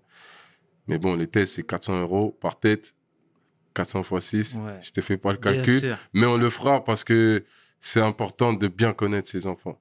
Mais excuse-moi euh, Mm. de t'interrompre, mon frangin. Donc, euh, ils ont été détectés comme étant surdoués. Mais ça crée pas des carences le fait de faire les, les études à la maison tu vois ce que je veux dire? Bah, Parce fait- que l'école, c'est un lieu quand même euh, euh, où on se sociabilise. Tu vois ce que je veux dire? Il y a différentes cultures Mm. avec des différents enfants qui viennent de différents milieux. Mm. Est-ce que finalement le petit va pas passer à côté de sa jeunesse? En fait, comment c'est passé? Dis-moi mon frangin. De toute façon, j'avais pas fini. Ah, je cause beaucoup. Ah, Je- non, non, non, mais mon gars, c'est ce qu'on Ouais. adore ça, frère. Ouais, ouais. Et donc, quand il a sauté une classe, en... il a sauté le CP, Ouais. on l'a détecté en deuxième maternelle. En deuxième maternelle, il lisait plein de choses sur les murs, les prénoms de tout le monde, etc. Et donc, à partir de, de ce moment où ils l'ont testé, pré-test, ça veut dire avec les psychologues scolaires, ils lui ont fait un test avec les psychologues scolaires parce qu'il lisait tout, etc. Euh, ils ont dit on va continuer de le suivre l'année prochaine en troisième maternelle. Et si, et là c'était donc à l'école, hein. et si on continue de voir euh, qu'il progresse trop, on va lui faire sauter le CP, il ira en CE1 directement. Donc c'est ce qui s'est passé. Ils l'ont fait sauter, il est parti en CE1 directement. Et arrivé au CE1, il était donc en école normale, école publique. Tous nos enfants allaient à l'école à En ce moment-là, en France, ouais, à Nantes. Et tous allaient à l'école. Puis, euh, en fin d'année, on a vu que lui, en fait, ils nous ont dit que voilà, il est dans la classe, mais il a fini son travail depuis longtemps. Et des fois, il commence à discuter avec, euh, avec ses camarades et tout. On dit, ouais, mais parce que vous, vous n'avez pas été averti, la maîtresse, vous n'avez pas été averti, mais lui, c'est un enfant surdoué, etc. Il dit, ah, je savais pas. Euh, donc, euh, quand il a fini, il faut lui donner encore du travail. Tous les professeurs ne sont pas, quand tu passes ton diplôme de professeur, t'es pas enseigné pour euh, enseigner justement les enfants à haut potentiel. Parce que comme c'est rare, ils représentent 1% des enfants. En tout cas, lui, son QI, parce que haut potentiel, ça veut dire que tu as un QI de plus de 130. Donc, lui, son QI qu'il a, mais on va le garder secret, mais son QI le positionne sur des êtres qui sont entre 0 et 1% de la population. Donc, voilà, c'est des choses qu'on gardait assez secrets depuis des années, même aussi, quand on a découvert ces choses, c'est pour ça aussi que j'ai arrêté d'exposer mes enfants, tu vois, parce que je voulais pas que on parle de ça ceux qui le connaissent et qui me suivent à Nantes ou quoi, commencent à dire ah oui, bah, c'est un enfant surtout et tout ça, nana ou quoi, nana. J'ai commencé à arrêter, j'ai dit je vais d'abord me concentrer, mais le fait qu'on habite maintenant en Espagne, qu'on ait du recul sur euh, le pays dans lequel on est né, dans lequel on vit, etc. Et que là-bas, personne me connaît, personne me connaît dans la rue, personne me reconnaît, euh, etc. Sauf quand il y a des Français qui viennent en vacances. Mais ça nous a permis, même à madame, de être tranquille parce qu'elle voulait pas non plus se montrer et que les gens qui connaissent Tito Prince la reconnaissent dans la rue et elle aime pas. Du coup, là, ça a permis que même quand on se montre, on peut partager ce qu'on veut au public sans, en restant dans l'anonymat là où on vit, en fait. Mhm. Voilà. Et, et en restant dans la tranquillité pour les enfants, etc. C'est pas que le petit sort, on dit, ah, t'es fils de Tito, tout ça, là, t'es monsieur tout le monde, Mhm. tu vois. Et on voulait ça. Et du coup, quand il a sauté son CE1, fin d'année, on a vu que de toute façon, ils ne comprenaient pas dans tout parce qu'ils n'étaient pas formés pour ça. Ils voulaient bien faire, mais ils n'étaient pas formés pour ça, donc c'est pas de leur faute. Il fallait donc absolument qu'on trouve une école pour enfants surdoués. C'est des écoles privées, ça existe, il y en a très peu, il y en a, en tout cas là où il allait, c'est l'école Arborescence à Nantes. Il y en a une à, à Noisiel, je crois, ici, euh, à côté de Noisy-le-Grand. Euh, et euh, voilà, c'est les deux qu'on connaissait en école primaire. Après, ça a un coût, c'est cher. Sans langue de bois, c'est du 600 euros par mois. Et donc, il fallait vraiment se poser la question si on l'envoie là-bas et si les autres le sont, est-ce qu'on les envoie aussi dans, dans cette école? On fait comment quand tu as, ce nombre d'enfants S'ils le sont tous, tu vas pas pouvoir, tu vas pas donner à un et pas envoyer les autres, tu vois Donc, euh, ce qu'on a fait, on l'a envoyé. On l'a envoyé, il est parti là-bas en CE2, donc après son année de CE1. Il a passé, au bout de deux semaines, ils ont dit, bah, il n'a pas le niveau d'être en CE2, on va le faire passer directement en CM1. Donc, ils lui ont fait sauter encore une classe au bout de deux semaines. Puis, cette année-là, où il arrivait pour être en CE2, que finalement, il se retrouve en CM1 au bout de deux semaines, les six premiers mois, il avait fini le programme CM1. Les six deuxièmes euh, mois, il a fini le programme de CM2. Ça veut dire qu'à la fin, ils ont dit, même dans l'école, euh, clairement, ils ont dit, dans l'école, c'est jamais arrivé un enfant qui saute trois classes. Mais on va devoir lui faire sauter trois classes parce qu'il a fini le programme de primaire. Voilà. Donc, euh, oui, les- l'enfant que les gens voient sur mes réseaux qui, qui jouait au Stade Rennais avant qu'on aille en, en Espagne, voilà, qui a été licencié deux ans au, Stade Rennais avant qu'on aille en Espagne, bah, c'est un enfant précoce qui a sauté trois classes.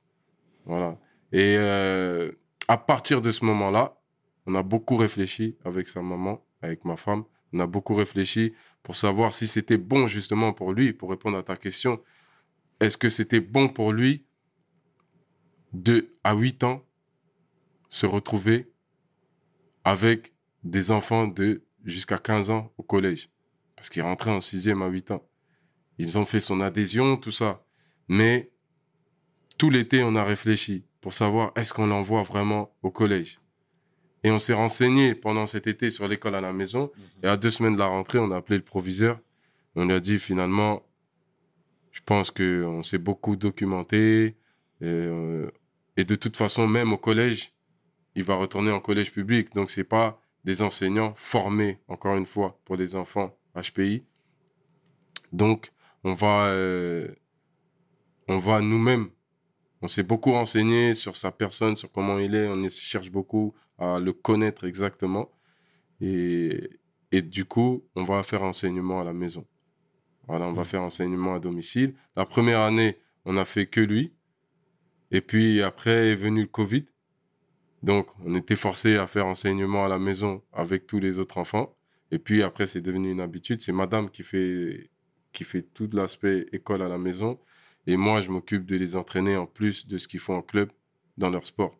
Donc, en même temps, pour répondre à la question de quelle est ma vie en Espagne, la journée, ma femme, elle fait l'école. Et moi, dans ces créneaux d'école, j'emmène mes enfants individuellement faire du sport avec eux. En gros, je suis aussi leur coach, leur père, leur coach, je les accompagne. On, fait tout ensemble. On fait tout ensemble. Du coup, euh, la plupart de mes journées, c'est ça en Espagne. En même temps que je me prépare pour mes projets, comme là où j'organise aussi des concerts, etc. Parce que je suis à la production de mes propres concerts aussi souvent. Euh, donc voilà, en dehors de tout ce que j'ai à faire pour la musique, je passe beaucoup de temps avec mes enfants, avec ma femme, à profiter du temps et à les accompagner dans leur parcours. D'accord, mon Mm. frangin. Non, c'est très bien, c'est très bien. Joe Choc avec madame, hein. Ouais, duo de choc. Duo, duo de choc, vraiment. c'est bien. Et tous les enfants sont bilingues là? Euh, le premier, parce que lui, justement, il va au foot. Il va au foot euh, en Espagne. La deuxième, elle, elle fait du tennis. Donc, euh, elle est aussi en... Elle parle bien. Mais lui, il est bilingue parce que sa tête, ça cogite euh, vraiment vite. Donc, dès les premiers mois, juste le fait d'aller au foot, les peu d'échanges, il est devenu bilingue très vite. Et euh, toi, l'espagnol? Moi, l'espagnol, un poco más. Un poco- Ouais. Ah, no, no hablo espagnol, moi. Ouais, moi, Et olvidado. Hein? J'ai oublié. Et Ah. olvidado C'est pas ça? Si, si, si. Ah. Ouais, ouais. Ah, bon, bah- Non, mais c'est ça. Je, je, je, parle, je parle mieux. Je parle mieux maintenant. Je parle mieux. Au début, c'était dur. Je faisais, j'étais en mode Zlatan, fais pas trop faire d'efforts. Ah, c'est très pas bien, trop c'est faire très d'efforts. bien. Mais après, j'ai vu que de toute façon, j'ai besoin pour même faire des relations de parents entre Bien les sûr. clubs, etc., avec mes enfants, etc. J'en ai besoin partout pour aller faire ses courses. J'en ai besoin et donc petit à petit, euh, voilà, ça vient. Non, ça c'est vient. bien, c'est bien, c'est bien. mon Ça frère. vient. Mais du coup, je voulais finir sur le fait que lui, du coup, on est resté pendant toutes ces années où il a fait le collège, on est resté dans l'anonymat sans, sans parler de ça, sans justement que je les montre, etc.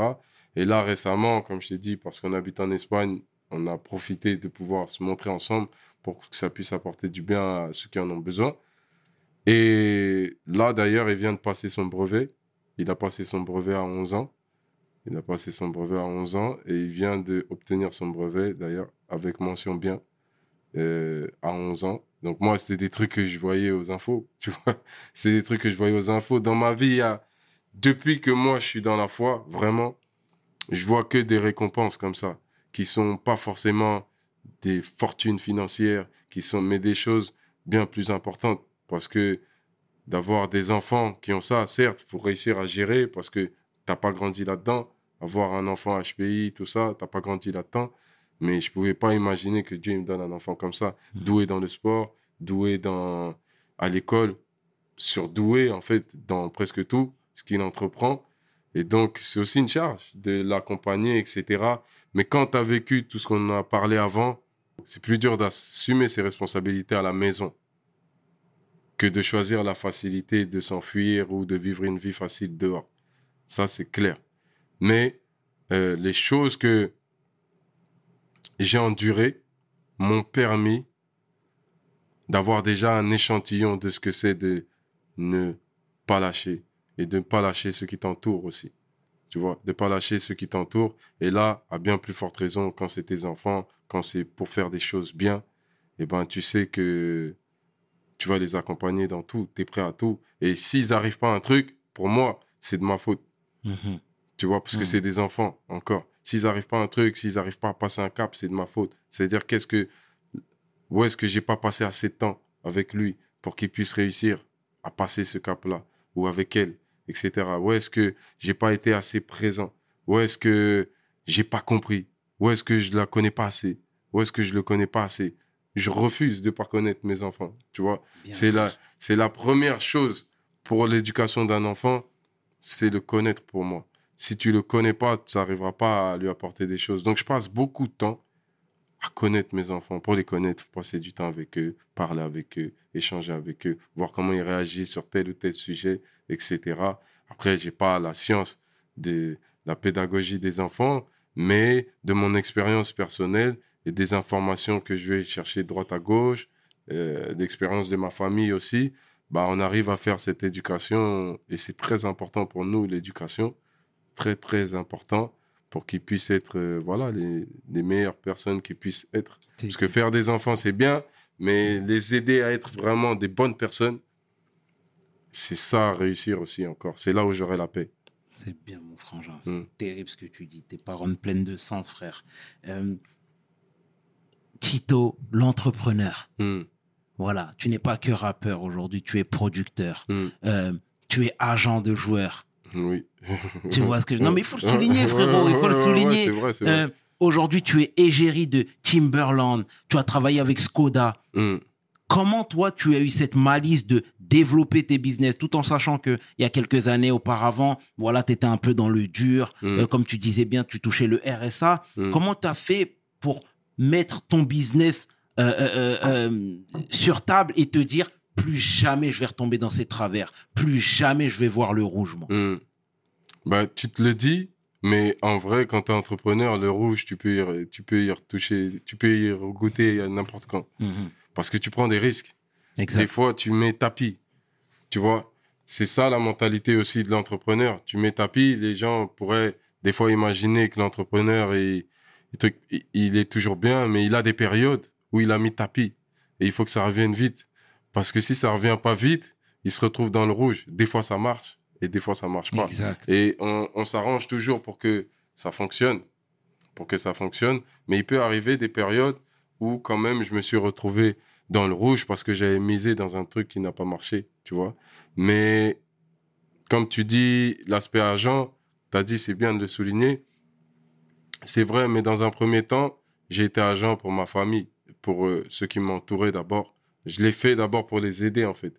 Pour les aider parce que je trouvais qu'ils avaient du talent et que, euh, voilà, c'est pas parce que certains n'ont pas fait des centres de formation, qu'ils n'ont pas suivi le cursus normal, euh, qu'ils n'ont pas été repérés par les bonnes personnes, que aujourd'hui ils peuvent pas montrer leur talent à des clubs qui en ont besoin, vraiment.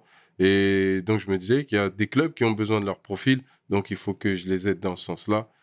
Et c'est ce que j'ai fait. Voilà, il y a eu, euh, pour, pour, pour ceux qui me suivent, euh, Arlan Kadima, qui est, euh, qui est mon beau-frère, qui lui a, a signé dans un club aussi en Espagne. Quand on est parti en Espagne, je l'ai fait signer dans un club où voilà, il jouait la réserve du Barça, jouait la réserve de l'Espagnol Barcelone, qui est aussi un club de Ligue 1, de Girona, qui est un club de Ligue 2, etc.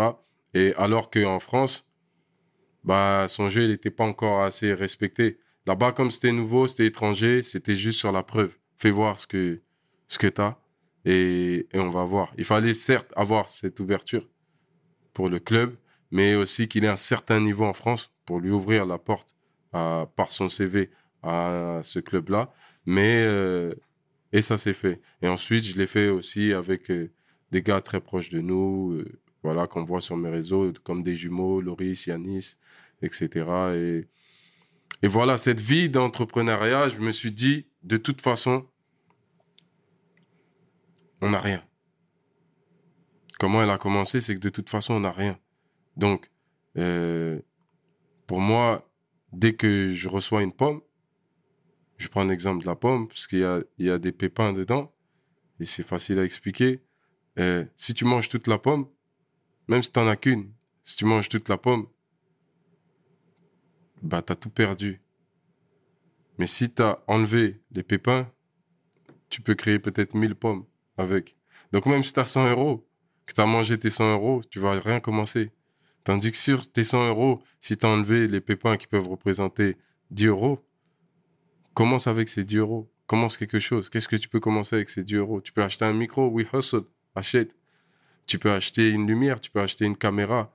Garde jusqu'à ce que tu puisses acheter quelque chose. Il y a beaucoup de gens aujourd'hui qui pensent que même mes vidéos, je les fais avec des grosses caméras sur Instagram, quand je sors un EP, etc. Mais des fois, c'est juste que j'ai misé sur un téléphone, un téléphone qui filme très bien. J'ai appris comment monter un minimum. Comment j'ai commencé. J'ai appris aussi à, à faire à faire mon site. Ça veut dire quand j'ai choisi, je me suis dit je vais compter sur aucun média. Le vrai hustling, c'est que tu comptes sur personne. Tu comptes sur personne. Tu comptes sur toi et ce que tu as. Tu fais avec ce que tu as dans les Mhm. mains. Tu vois?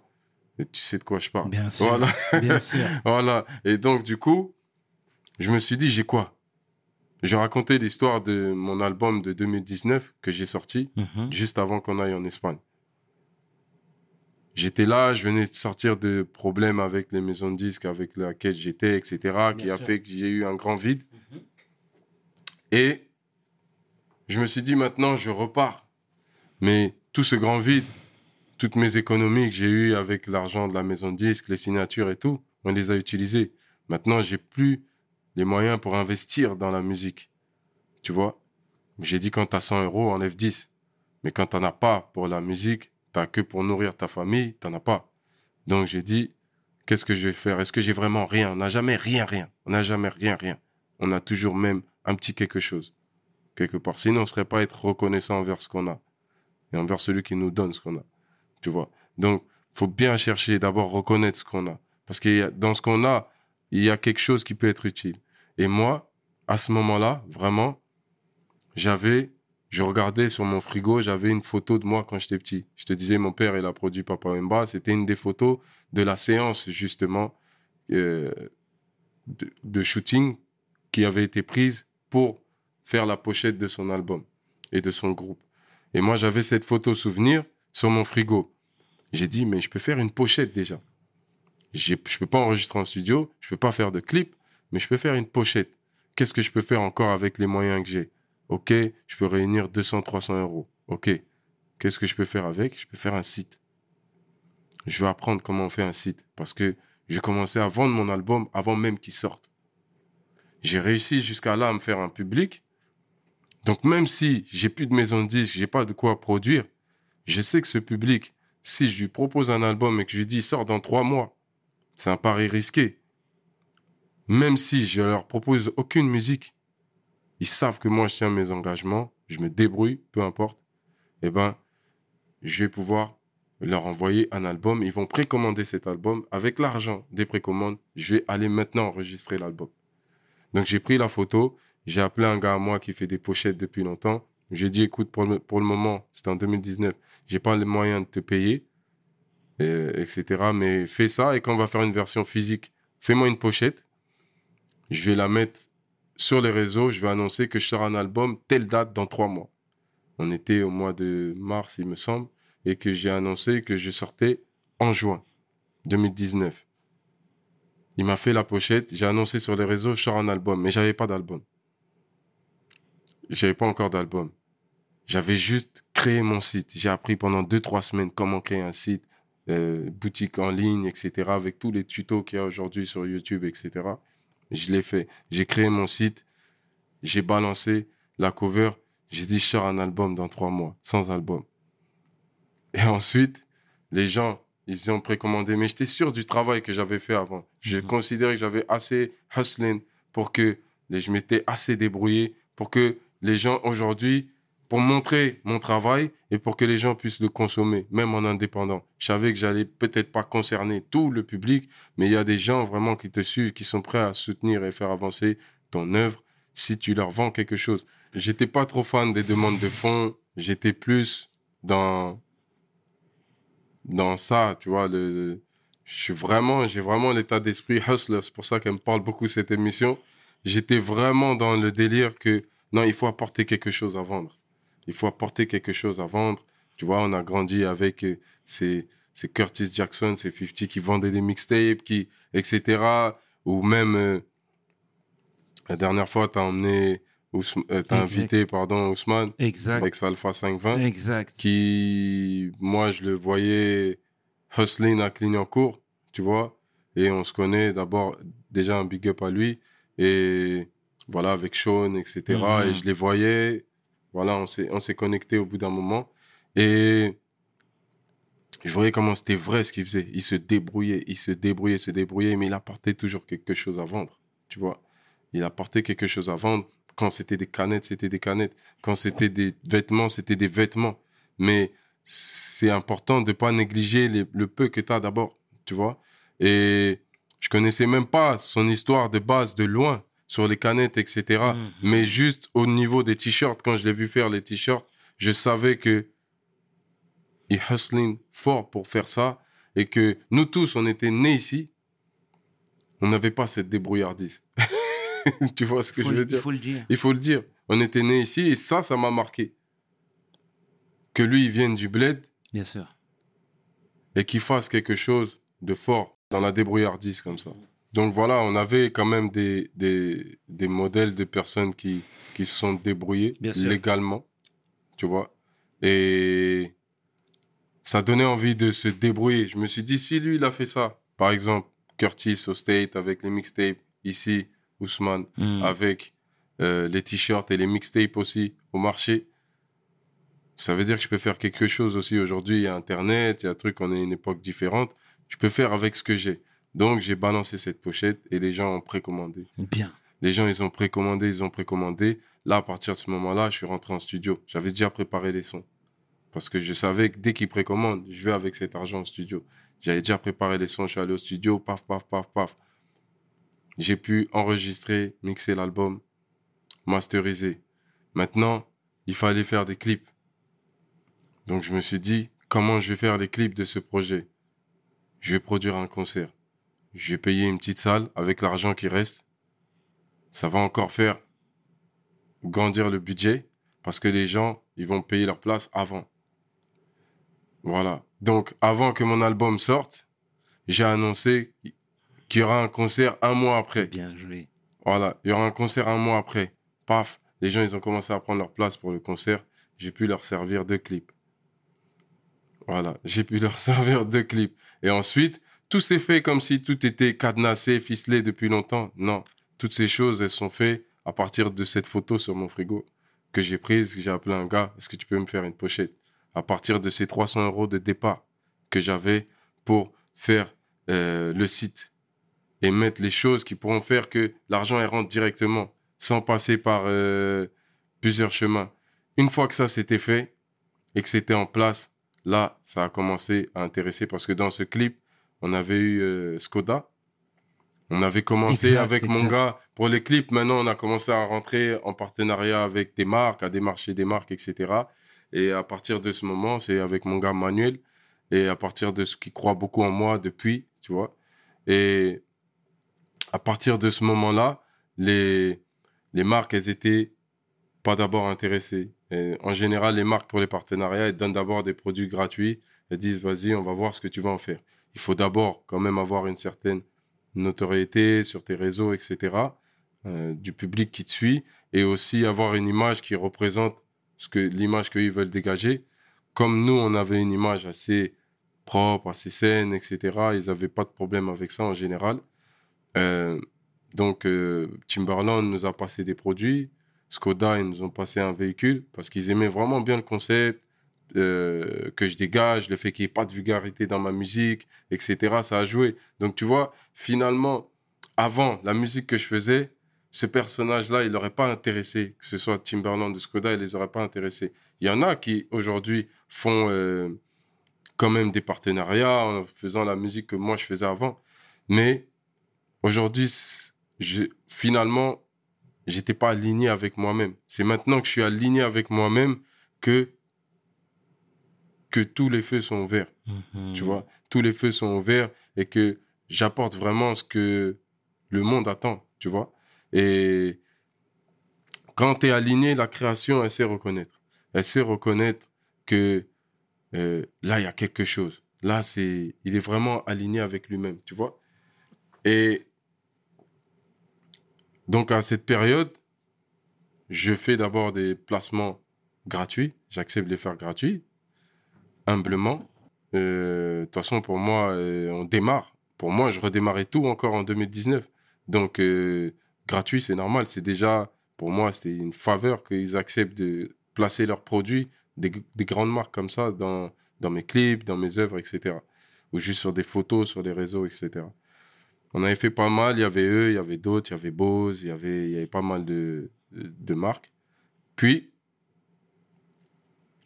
grâce à ce projet qui est parti de, du peu que j'avais, après avoir fait ces photos avec Timberland, plus tard, Timberland Europe, qui avait vu ces photos que j'avais relayées, ils ont vu le sérieux, etc. Ils avaient besoin d'une personne pour représenter leur campagne Nature Need Heroes. Donc l'anglais, je traduis même si c'est assez un anglais basique, pour ceux qui ne parlent pas du tout anglais, ce qui veut dire la nature a besoin de héros.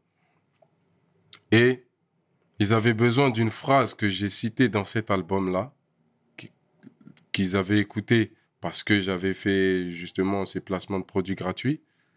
Et la phrase était, dans le morceau Aime-toi France, la phrase était Le changement d'un homme peut changer le monde.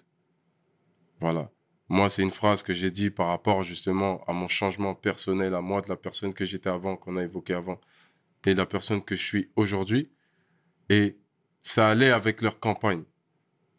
Ça allait avec leur campagne que la nature a besoin de héros pour sauver un peu la planète, l'écologie, etc., qui est la démarche de Timberland.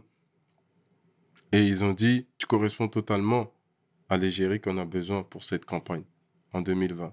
Et c'est comme ça que ça s'est connecté. Et là, pour une campagne qui a été dans tous les magasins courir de France, euh, donc plus de 300 magasins, en Espagne aussi. Et, euh, et voilà. Donc euh, c'est comme ça que c'est venu. Et avec Skoda, pareil, l'image correspondait. Finalement, on est parti sur un vrai partenariat. Et aujourd'hui, je suis un partenariat officiel du groupe Volkswagen. Le Voilà. seul à l'état pur. Voilà. C'est très Vraiment. bien en tout cas. Mm. Et les projets futurs Les projets futurs, bah, continuer de suivre mes enfants, de les pousser euh, le plus loin possible, parce qu'ils ont aussi beaucoup d'ambition dans le sport, dans les études. Euh, les emmener, le- les aider le maximum possible pour qu'ils puissent tout atteindre. Et euh, pour moi, personnellement, c'est de commencer à produire des artistes, parce que pour l'instant, je m'auto-produis dans ma boîte. Euh, J'organise des concerts. Là, le dernier, justement, c'est la première fois que je produis d'autres artistes euh, sur scène, parce que j'y étais, mais j'ai invité quatre artistes aussi, euh, voilà, pour faire avancer l'œuvre que je fais, qui font aussi de la musique positive, assez pacifiste, dans la même direction. Ils n'ont pas de scène, ils n'ont pas vraiment de scène où on les invite. Et ben, comme moi je suis là, j'aurais bien aimé s'il y avait quelqu'un au-dessus de moi qui, qui puisse me propulser. Et aujourd'hui, voilà, s'ils sont pas venus là par hasard non plus, ils avaient des projets qui ont eu leur audience auprès de leur public et qui méritaient que ce soit joué euh, lors d'un spectacle en scène. Et voilà, donc je produis pas seulement pour moi maintenant, je produis mes concerts aussi. J'aurai mes propres concerts avec mes albums, etc. Mais j'aurai aussi ce spectacle que j'appelle le One Body Music Show, qui vient de jouer la première édition à Paris. Je, je vais continuer aussi avec ce projet euh, tant que possible. D'accord. C'est tout ce qu'on te souhaite, mon frangin. En tout cas, l'émission touche à sa fin. Merci infiniment, mon frangin, pour ta belle vibe. Tu brilles, frère. Yes, tu merci. brilles, frère. Franchement, tu brilles. Et ça fait plaisir, frangin, ces Mm. discours positifs-là. Puis, nous, on est ravis de t'avoir reçu, franchement, d'avoir échangé pendant tout. Je t'avais dit que ça allait être long. Ouais, je Mais- savais. mais- bah, mais- je suis l'émission, je Ouais, savais, j'ai dit, j'ai dit, je sais que ça va être long, mais bon, j'aime bien parler, t'as vu? Ça fait plaisir. Oh, ben, on est deux, j'ai envie de te dire, on est deux. En Ouais. tout cas, ce mindset est magnifique, frangin. Et Mhm. moi, je t'encourage, je t'invite à poursuivre ça parce que, encore une fois, il y en a plein qui t'écoutent Hmm. et il y en a plein qui feront ce que tu dis. Parce que le hustle est formidable, frérot. Yes, yes, yes, Ah. totalement. Je t'encourage aussi à continuer frère. ce que tu fais, franchement, parce que je suis l'émission. Et ici, on peut parler librement. Exact. On peut parler librement, euh, peu importe ce qu'on est, ce qu'on représente, etc. Et c'est pour ça que moi, personnellement, je te dis, ça fait deux ans peut-être que j'ai pas fait d'interview. En tout cas, depuis ces nouveaux projets, j'ai pas fait d'interview depuis que je suis revenu en 2019 là. Et là, c'est un plaisir de commencer avec We Hustle. Mille Et ça fait un moment qu'on est connecté, Ouais, qu'on devait le faire. Exact, exact. Et depuis, je me suis dit, je lui ai dit, donc je vais commencer par ici. C'est simple. Mille merci pour tes mots. En tout cas, merci. Ça me touche sincèrement, mon frangin. Yes. C'était le tiers et qui est 500. Tu peux inverser les deux sont corrects avec mon bas de frangin, Tito Prince, pour We Hustle. Mes paroles valent tiers. Peace! Peace. We hustle, baby.